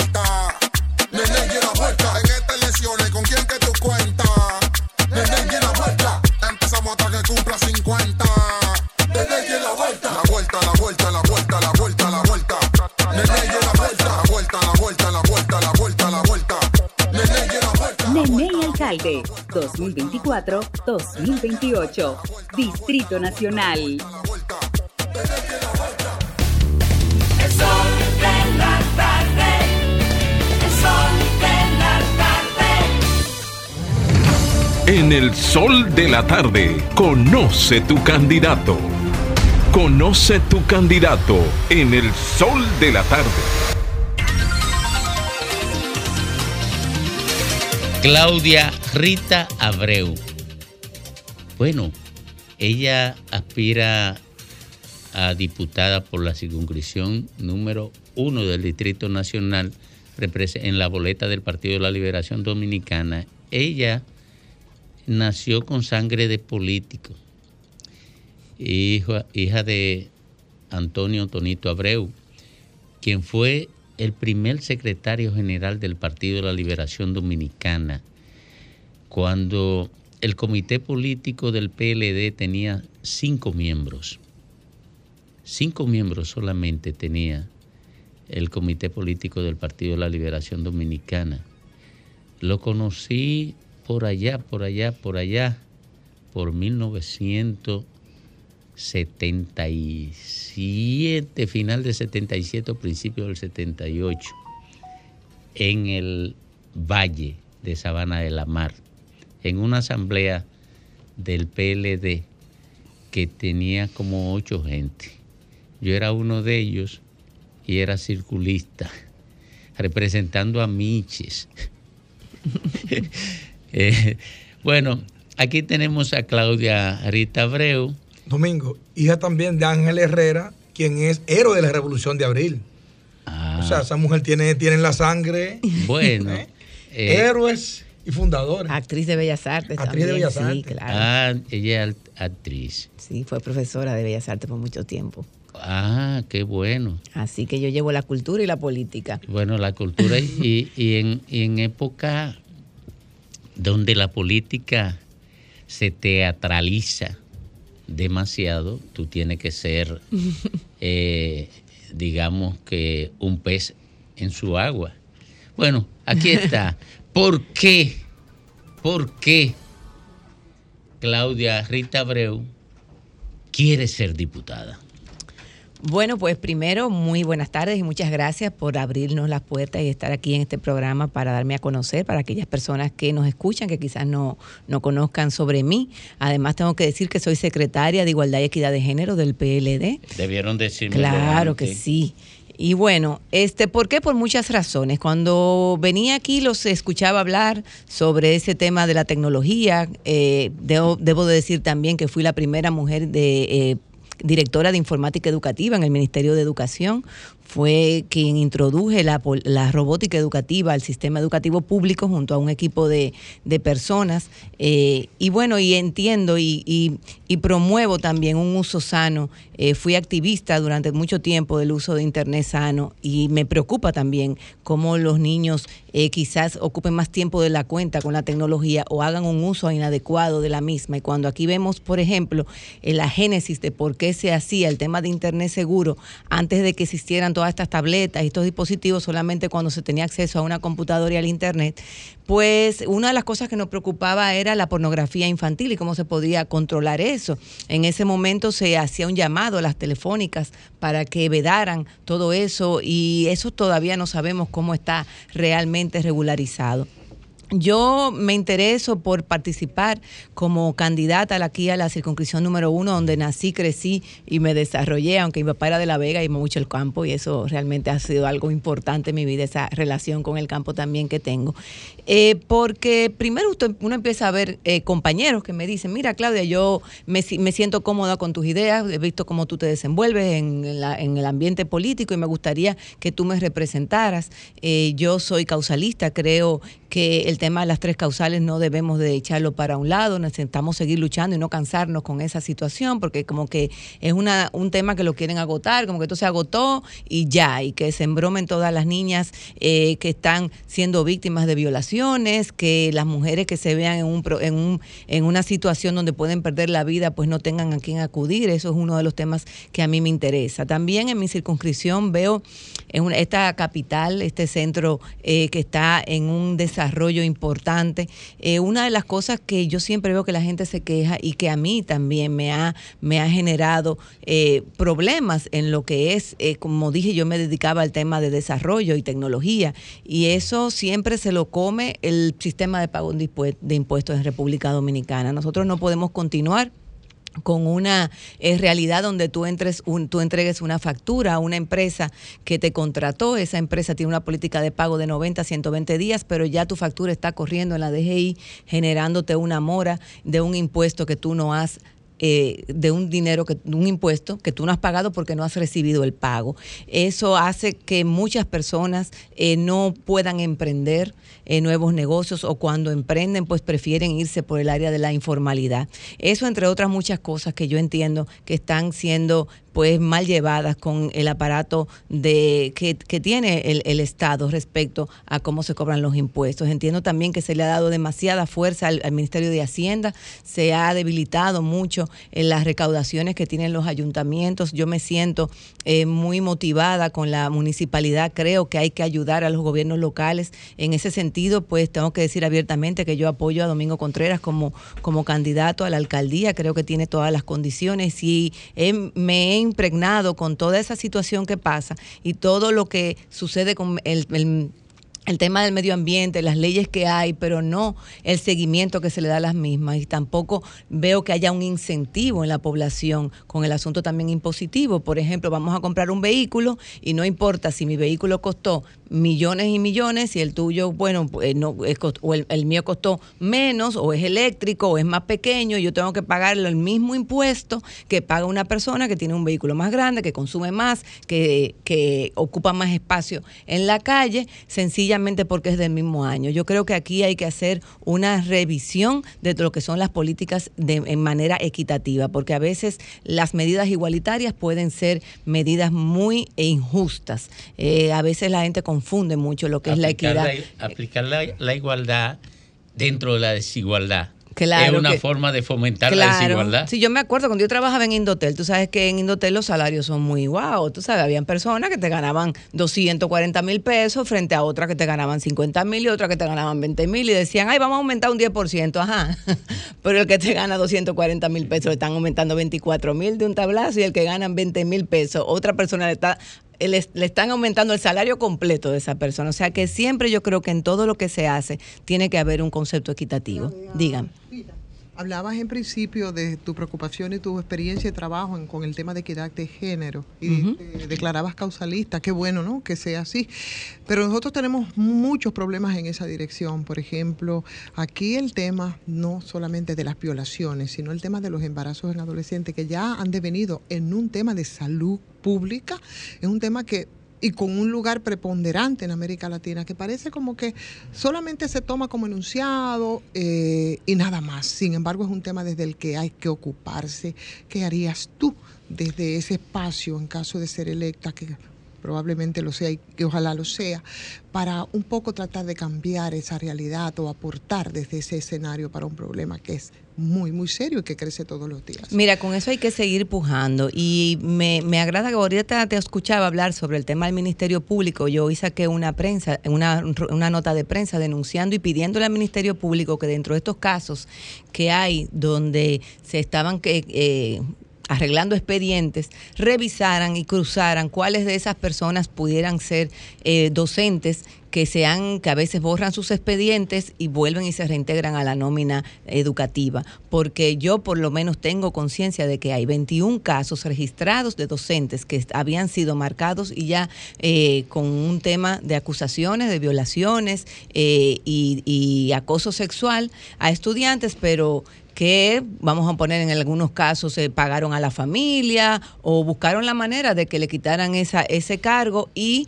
lo han reintegrado nuevamente en la nómina pública. Entonces, esas son las cosas que uno tiene que estar pendiente y, de- y- y seguir denunciando. Creo y voy a insistir desde cualquier micrófono donde tenga y cualquier tribuna donde pueda representar a la ciudadanía que la educación sexual en las escuelas integral debe de ser un hecho.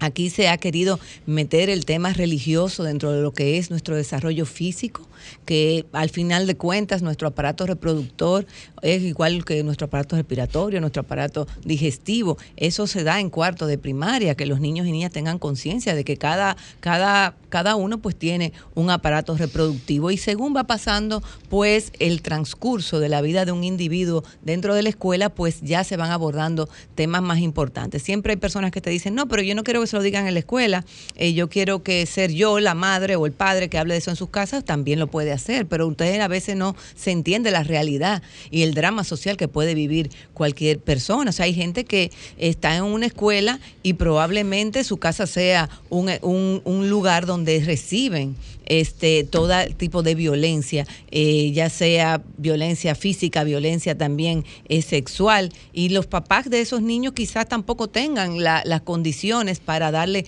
educación sexual. Entonces, eso es algo que nosotros deberíamos de quitarle la visión religiosa que se le ha dado, porque al final de cuentas, por ejemplo, el tema de las tres causales es un tema medio, es un punto medio, es un punto donde, bueno, ni ustedes que están de acuerdo con el, el aborto libre, ni nosotros o, o ustedes los que están de acuerdo con el cero aborto, vamos a llegar a un punto medio donde en tres, en tres circunstancias especiales podamos intervenir. Y yo creo que hay que seguir eh, luchando respecto a eso, porque nuestro drama social, mira, recientemente fui a ver una, una película eh, que se llama Ramona, que se está dando ahí en Nuevo Centro, y, y es increíble cómo la realidad de esas niñas que viven, en- para nosotros son estadísticas, pero para ellas están en otro entorno, en esas zonas rurales y desde pequeñitas le ponen ese rol en la casa desde los ocho años que tienen que cocinar, atender a sus hermanos, etcétera. El caso que pasó ahora en Villa Altagracia sobre la niña que está desaparecida, óyeme, realmente fue que la vecina fue a pedirla prestada porque no tenía quien la atendiera y ya a una niña de 11 años se le, se le da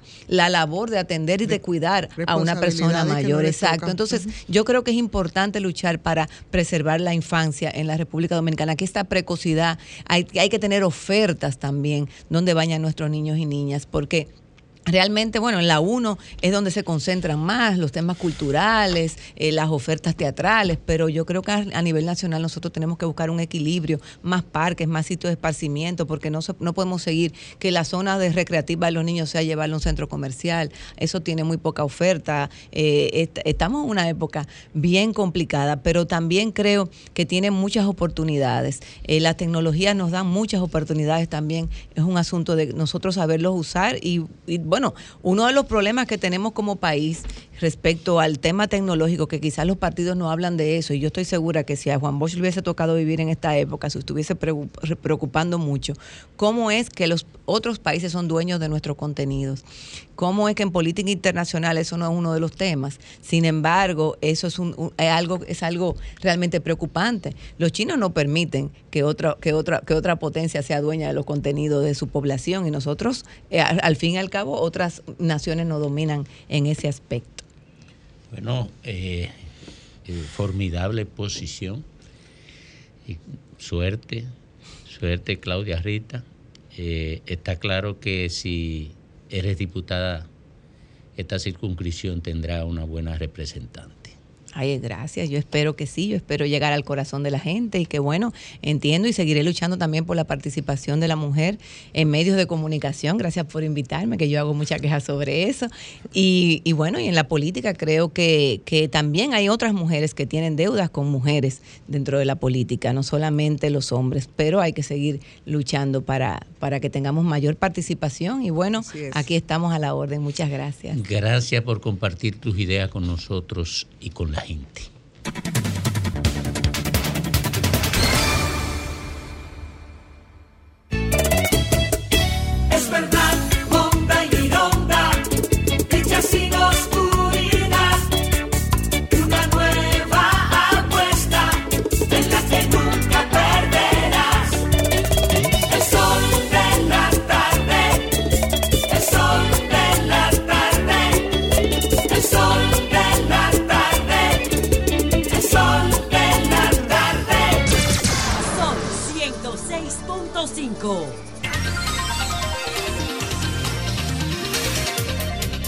A las 4.20 minutos se marca el tiempo de Graimer Méndez. Gracias Domingo y gracias a toda la audiencia. Este sol de la tarde, el sol del país. Una frase dicha hace 500 años antes de Cristo. La codicia es mala consejera y hace tu fortuna pasajero, pasajera de Esopo, quien fue el gran escritor de fábulas con un contenido impresionante de, de reflexión sobre muchos aspectos de la vida, muchos aspectos de la vida, y fue el famoso escritor de La gallina de los huevos de oro. Una pareja de esposos que tenía una gallina que ponía huevo de oro. Bueno, esa codicia que, que embarga el espíritu de personas eh, de escaso eh, fortaleza en materia espiritual o ética o moral, pues decidieron rajar la gallina por la mitad para sacar los huevos de, un, tirón. Porque si ella ponía huevo de oro era porque estaba llena de oro por dentro. No, pues era una gallina normal, común y corriente, y abrieron la gallina para adelantar por la codicia. Bueno, y se quedaron con las manos vacías. Por eso es que la codicia es mala consejera y hace de tu fortuna pasajera. Bueno, ¿por qué traigo esto a colación? Porque es una vergüenza, una vergüenza lo que ha pasado eh, en nuestro país con el tema de la parada dominicana en New York. Una vergüenza, un desplome de lo que son las conductas. Aquí, lo he hecho aquí y lo he hecho allá. Esto, es una, esto tiene ya 41 años de fundado. Eh, Se fundó en 1982 precisamente como un espacio en las calles de Nueva York que producto de la migración de dominicanos y con la migración va la cultura, el arte, la historia, la lengua, la palabra, el idioma y todo lo que somos eh, como un amasijo de historia y de cultura y nosotros exponíamos eso en ese desfile.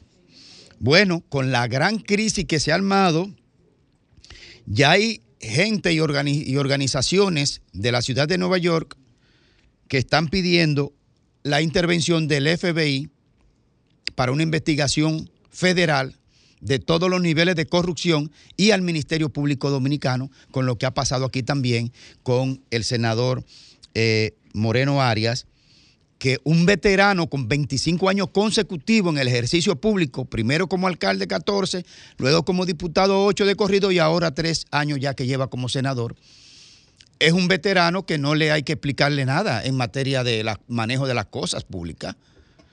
Y que él tenía de que 30 invitaciones. ¿Y cómo que un senador va a tener supuestamente 30 invitaciones para él llevarlo allá para gente que no tiene visa? Lo primero que usted tiene, si un país fuera que exige visa usted tiene 30, vi- 30 invitaciones, usted la tiene que disponer para 30 gente que tenga visa.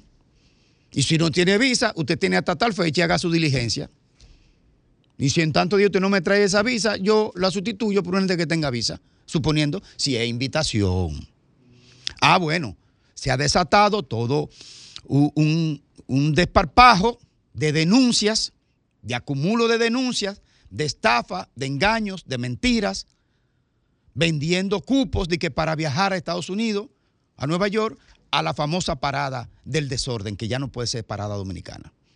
Entonces, lo que una vez fue un escenario para promover nuestra historia, nuestro arte, nuestra cultura, nuestras tradiciones, nuestra perspectiva de cómo vamos a organizar los dominicanos en el área correcta, académica, de integración, de crecimiento, de conducta, de levantar una tercera generación, una segunda generación de buenos dominicanos que aportan donde están. Ah, no, el desorden, el robo y lo último que está pasando en los últimos años es que ahora un escenario para medir fuerzas electoreras. A una fuñez carreta, eh, carre- eh, eh, eh, ¿cómo se llama? Carroza y demás de bandería política. O sea, eso es lo que se ha convertido ahora eso, de presentar músculo político en Nueva York. Y el señor este que está encargado de, este, de una de estas paradas, el señor Felipe Febles, está en el ojo del huracán. Está en el ojo del huracán y tendrá que dar explicaciones. Allá lo de allá y aquí lo de aquí. Porque la parada dominicana lo que se ha convertido es una parada de vergüenza.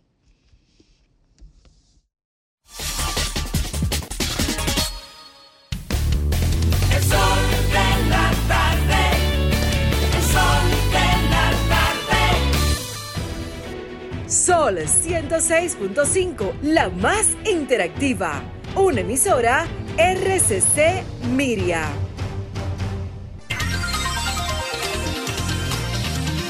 Cuatro treinta minutos aquí en el sol del país y justamente a esta hora tenemos el placer de recibir un amigo, un amigo comunicador también igual que nosotros, pero ahora está investido de la condición de ministro encargado del Departamento de Efemérides Patria del Estado Nacional. Oiga, oiga, del Estado Dominicano. Entonces ya no lo puedo tratar como lo trataba antes en Teleradio América cuando entrábamos y salíamos y no puedo verlo como... Y ahora hay, hay que verlo eh, investido de todo esto. Eh, Juan Pablo Uribe. Fuche. Fuche le decíamos en la UAS. Es verdad. Fuche.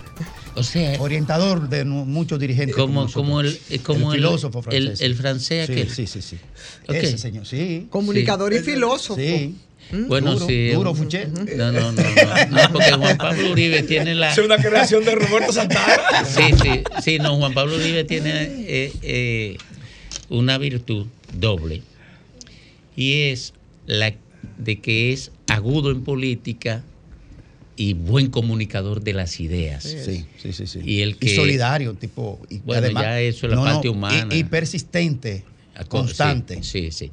Entonces, por eso asumía causas pesadas y podía con ella. Bienvenido, Juan Pablo.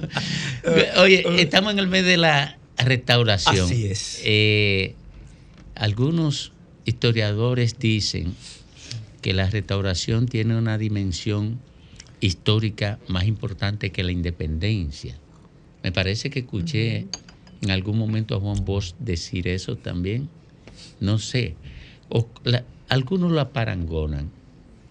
Eh, pero yo no voy a meter a Juan Pablo en ese bound. Eh, quisiera que nos hable de, de, de lo que ustedes se plantean para este mes y, y quizás eh, darnos el privilegio de poder dar las primicias que ustedes tienen guardadas para, para las celebraciones de la restauración. Buenas tardes al sol de la tarde y a los queridos amigos, amigos masculino, plural y amiga, en singular. Así es. ¿Verdad? A propósito de las sillas de, de Ivonne. Y bueno, la- la- las palabras aquí de manera espontánea son una muestra mm, de afecto, eh, del afecto de los años, del afecto de los años, eh, tratándonos en, en varios afanes, en varios afanes. mm, desde lo universitario hasta lo comunicacional, periodístico. Domingo Páez. Domingo Páez ha cubierto todos los géneros del periodismo, como lo ha hecho eh. Todos los géneros. Y en una de esas facetas fue que comenzamos a tratarnos. En la más cotidiana y en la más callejera del periodismo, en la búsqueda eh, in situ de la noticia. Pero qué bueno estar aquí precisamente, tal como señala Domingo, en el mes de agosto, que es el mes de la restauración. Hablamos de un mes de la patria, ya tiene una tradición, incluso la Comisión Permanente de Efemérides Patria se crea fundamentalmente alrededor del concepto del mes de la patria, en 1997, por el entonces presidente Fernández. Y, pero la misma ha devenido en una institución que va más allá del mes de la patria, mm, del 26 de enero, natalicio del padre de la patria Juan Pablo Duarte, al 27 de febrero, fecha de la independencia nacional. Y, y ha ido más allá, porque incluso hemos extendido ese mes de la patria hasta el 9 de marzo, por una feliz coincidencia del calendario, diríamos de los nacimientos. Nacimiento de Duarte, 26 de enero, nacimiento de Mella, 25 de febrero, y nacimiento de Sánchez, 9, de marzo. Y mucha gente nos dice, pero ¿y por qué? Pero se puede concluir además, el concepto de mes de la patria es un concepto metafórico, Claro. no es propiamente, eh, estrictamente del calendario. Y así lo hicimos, lo hicimos este año de manera muy exitosa. Los números redondos en, en historia tienen una connotación especial, eh, llamativa, en la celebración, en la conmemoración, en los actos, en los festejos. Y precisamente la restauración de la República, que se inicia con el grito de Capotillo el 16 de agosto de 1863, cumple 160 años 2023. Y ese grito de Capotillo que da inicio a la restauración de la República, que había sido anexada en el mes de marzo de 1861 por el entonces presidente Pedro Santana, que prefirió el título de capitán general de la nueva provincia de ultramar del imperio español. español esa anexión, pues esa pérdida de la independencia, 17 años después de ser proclamada la independencia de la República Dominicana, que es un acontecimiento capital en la historia dominicana, el fundamental en la dominicanidad. 17 años después, pero que nos mantuvimos guerreando, porque hay que recordar que Haití no nos dio tregua. Que no fue un 27 de febrero que se terminó, fue que se No, arrancó. no. La, la pro- Arrancó. la proclamación de la independencia dominicana, muy particular, fue un acto de palabra el 27 de febrero. La guerra independentista, el escenario de la guerra fue posterior. 13 de marzo, batalla de la 19 Fuente de del marzo. Rodeo, 19 de marzo, 30 de marzo, Estrelleta, eh, en fin. Estrelleta, Beler, hasta El número. 1856. O sea, no hubo tregua, pero además contra un ejército que era mucho, pero infinitamente más poderoso que lo que construíamos como ejército dominicano. Porque cuando, pen- cuando pensamos en Haití o pensemos en el Haití de aquel entonces, no pensemos que es el Haití de ahora. No. El Haití de aquel entonces era mucho más poblado y más poderoso económica y militarmente. Tan poderoso que le prestó ayuda al libertador de América, Simón Bolívar, en armas y en dinero. Entonces, la sobrevivencia nuestra durante esos años de guerra con Haití fue heroica, épica y hasta providencial. Y 17 años después, entonces viene la anexión a España y entramos en el periodo de la lo que será dos años después la restauración, reitero, con el grito de Capotillo, encabezado por Santiago Rodríguez, al frente de 14 hombres en Cerro Capotillo, en lo que es hoy la provincia mm, Dajabón, ahí en el filo de la frontera.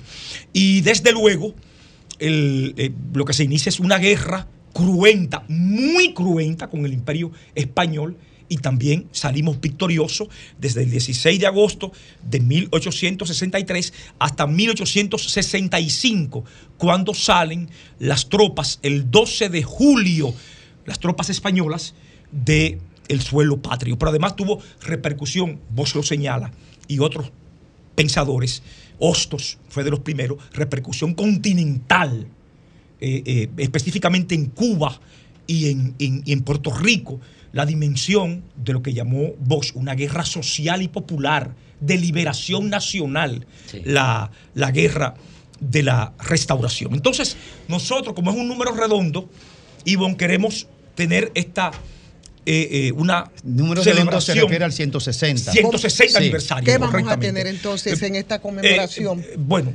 la, la próxima semana eh, tenemos una actividad en el Panteón Nacional donde descansan la mayoría o una gran parte de los héroes y próceres de la, de la restauración, además de que estamos en el bicentenario de el natalicio de, del prócer Espaillat, Ulises Francisco Espaillat, eh, y, y Efemérides Patria ha realizado varias actividades durante el, el- el año y, y la edición de su, de su biografía. Tenemos el día 12 un concierto mm, que hemos llamado Patriótico Restaurador en Puerto Plata, que es la patria chica de eh, la espada gloriosa de Gregorio. de Gregorio Luperón. Eh, es un concierto en el anfiteatro que es hermosísimo, eh, de la Sinfónica del Ejército de la República Dominicana. Porque el mayor general eh, Fernández Onofre, comandante general del Ejército Dominicano, eh, ha convertido lo que es una, una orquesta, una banda de música militar en una sinfónica. Pero lo digo en términos literales, una sinfónica. Eh, tiene unos 112 músicos. Y tiene un repertorio precioso y una instrumentación y una vocalización eh, eh, inmensa. Entonces, eso es el 12. Eh, tenemos los actos del 16 propiamente en Cerro Capotillo, donde está el monumento, el más importante monumento, después del altar de la patria en República, en, en Santo Domingo, aquí, el, el- el monumento de la, del grito de Capotillo, construido en el gobierno de Salvador Jorge Blanco, inaugurado en 1985-86. Ahí tenemos, un- tenemos actos en hora Un de la mañana y también tenemos actos en Santiago, que fue la capital de la restauración de la República a partir del 14 de septiembre Pablo. de 1863. ¿Dónde- dónde y el puede- 18, dos días después, el 18 de, ma- de, de agosto, en Guayubín, eh, luego del grito de Capotillo el 16, en Guayubín se produce el, enfrenta- el primer enfrentamiento de manera convencional entre el ejército dominicano, dotado fundamentalmente de machetes, lanzas y algunas armas de fuego, y el ejército español, y donde nosotros salimos con la primera victoria militar el 18 de agosto. Dicho todo esto, importante, ¿dónde puede la gente ver el, el- el cronograma visualmente? O sea, ¿dónde está publicado? Que la gente diga, dame a ver para verificar a cuál participo. O está en nuestro Instagram. ¿Cómo se llama? ¿Cómo se llama? Efemérides Don. En efemérides Efemérides Don. Don te ubica eh, nuestro Instagram, nuestra Tu página. eh, la página, todas nuestras eh, redes eh, Mira, eh, te, eh, voy a, sociales. te voy a dar una pregunta aquí, que no es de este tema, pero me gustaría que en algún momento se abra algún debate, porque viendo el otro día a Rafael Pérez Modesto en Momento de la Historia, Ana, hablaban de la historia de Lilis. Y me, que, me generó una duda que te propongo que se pueda abordar, que yo desconozco, no sé si los historiadores lo han planteado, ¿dónde quedó la generación familiar y descendiente y demás de Lilis, de Ulises Celó? yo desconozco realmente porque aparece en la guerra de restauración al lado de su lugar, de lugarteniente, el de Luperón, y luego presidente y luego ajusticiado, pero desconozco honestamente cuál fue la El historia. destino de los Erox. De los Erox, ¿dónde están y qué ha pasado con esa descendencia? Que no sé si se ha escrito sobre eso. Te, te lo Eh, dejo eh, es- no, se ha escrito. El- la- la- bueno, se ha escrito sobre Lilis. Se ha Pero- escrito sí, en Lilis, serio, sí. en serio y en broma. Ahora, el, el- lo que diríamos, el tema genealógico de los Erox Ajá. no ha sido tan abordado ni es tan conocido. Hay genealogistas que se dedican al tema, pero en honor a la verdad, la, la descendencia de Erox, ¿verdad? Mm, digamos que no. Como que muere que- que- con el ajusticiamiento en yo, Moca. yo no me. No, no, Yo no desconozco. No, no, yo no diría que muere, pero es. eh, no juega un papel, digamos que. De, de orden público trascendental O de o, interés público, como pasó con, con otros Con otras, Báez, con con- otras figuras. los Vázquez. Sí. Mencionaste dos apellidos Sí, que eh, muy sonoros, los Baez, lo- Los Vázquez. los Vázquez. Ahora. Hubo otros. Bueno, el caso de Duarte fue dramático. Juan Pablo. ¿verdad? Sí, Eh, Juan Pablo.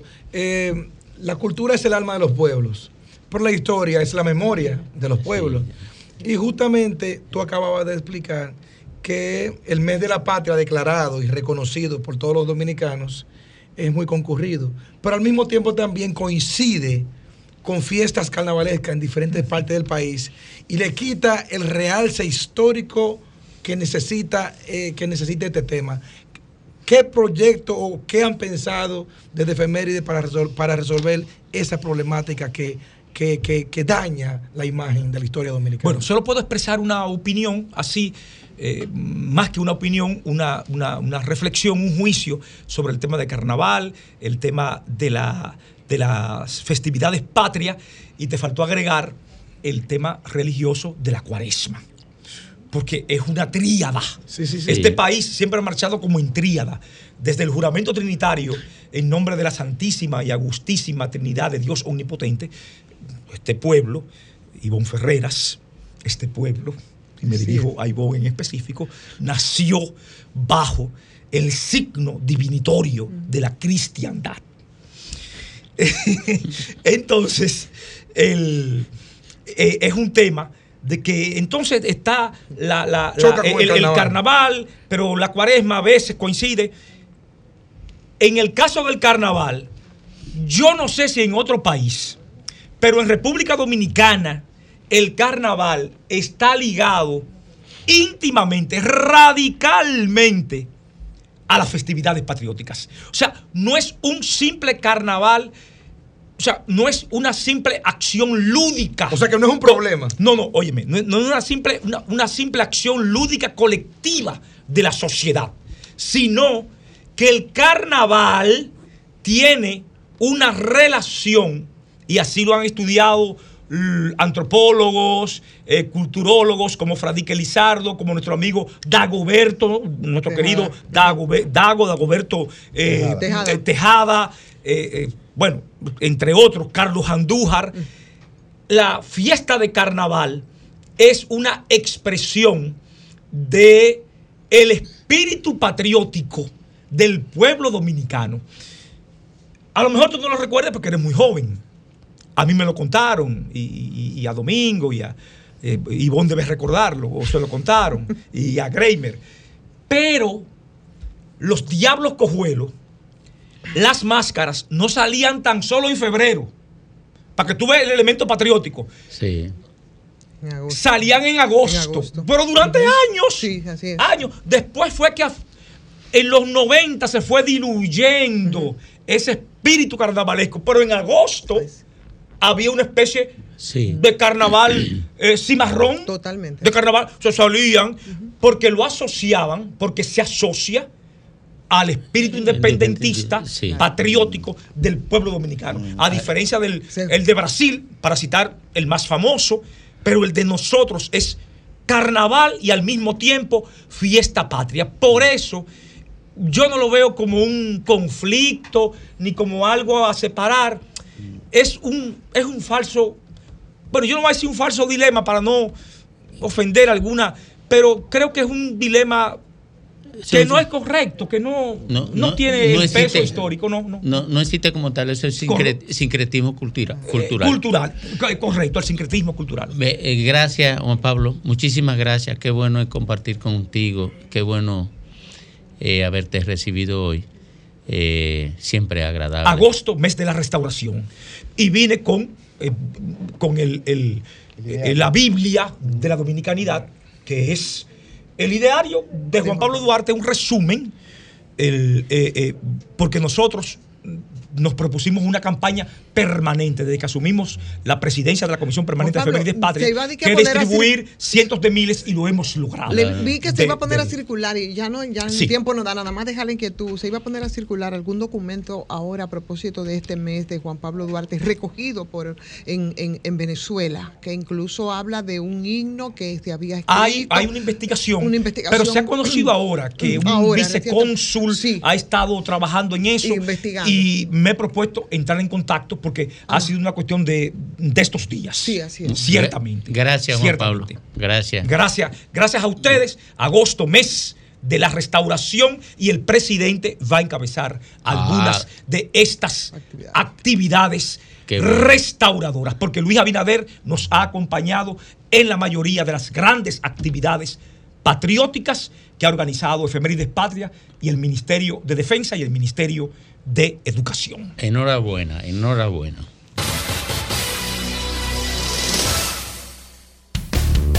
El sol de la tarde. El sol de la tarde.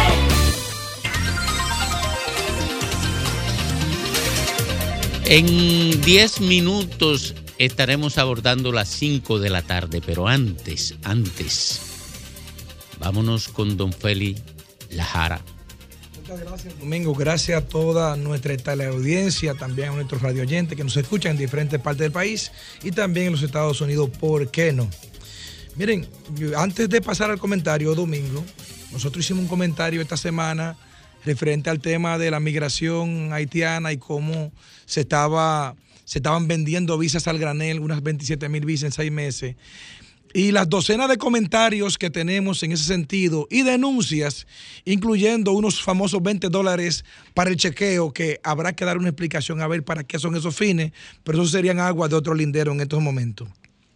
En el día de ayer se aprobó en el Senado 390 millones de dólares adicionales.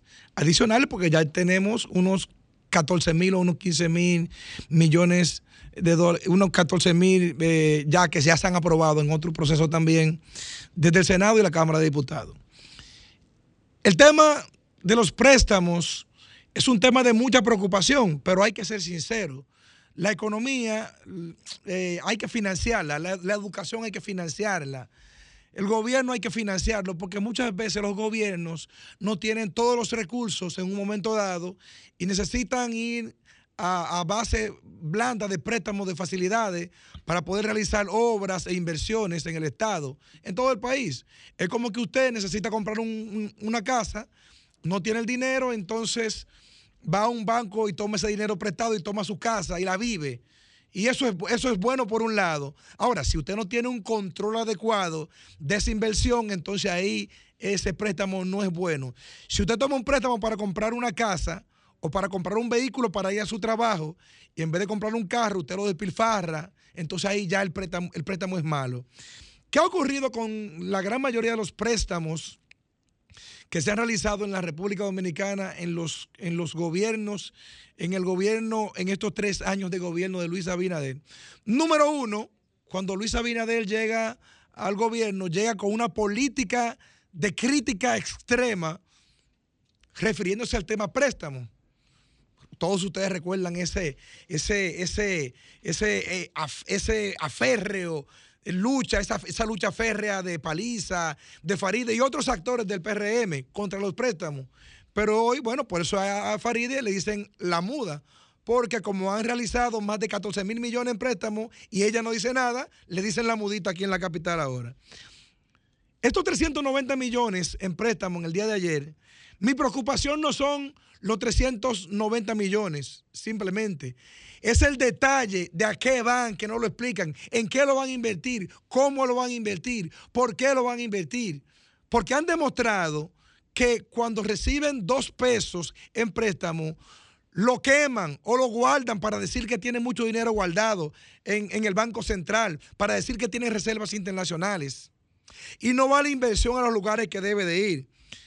Y para colmo de los colmos, entonces, una economía dominicana que está frisada, que se estimaba que tuviera un crecimiento de un 4 o un 5%, y que hasta ahora solamente ha logrado crecer 1.2, 1.3, menos de un 2%.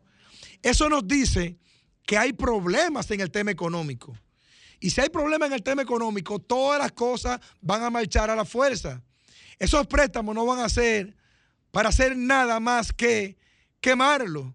Y principalmente cuando estamos ya en un proceso político donde el presidente, donde el gobierno necesita tirar al gobierno a las calles, como dicen, porque diciembre es de ellos y por ahí ya viene diciembre. Y ya en, en- en- en- febrero ya tenemos también elecciones. Esta preocupación de la, de la gran cantidad de préstamos que llevan, un 14% se han dado al gobierno por año, ha llevado un ritmo de endeudamiento de 14%, unos 15 mil millones de dólares, un 39.9% el aumento de la deuda. Yo creo que cosas como esta tienen que llamarnos la atención y Juan Bosch lo decía eh, en sus alocuciones y comentarios políticos en los años 80 y en los años 90. Si la economía va bien, el gobierno va bien. Pero si la economía va mal, el gobierno va mal.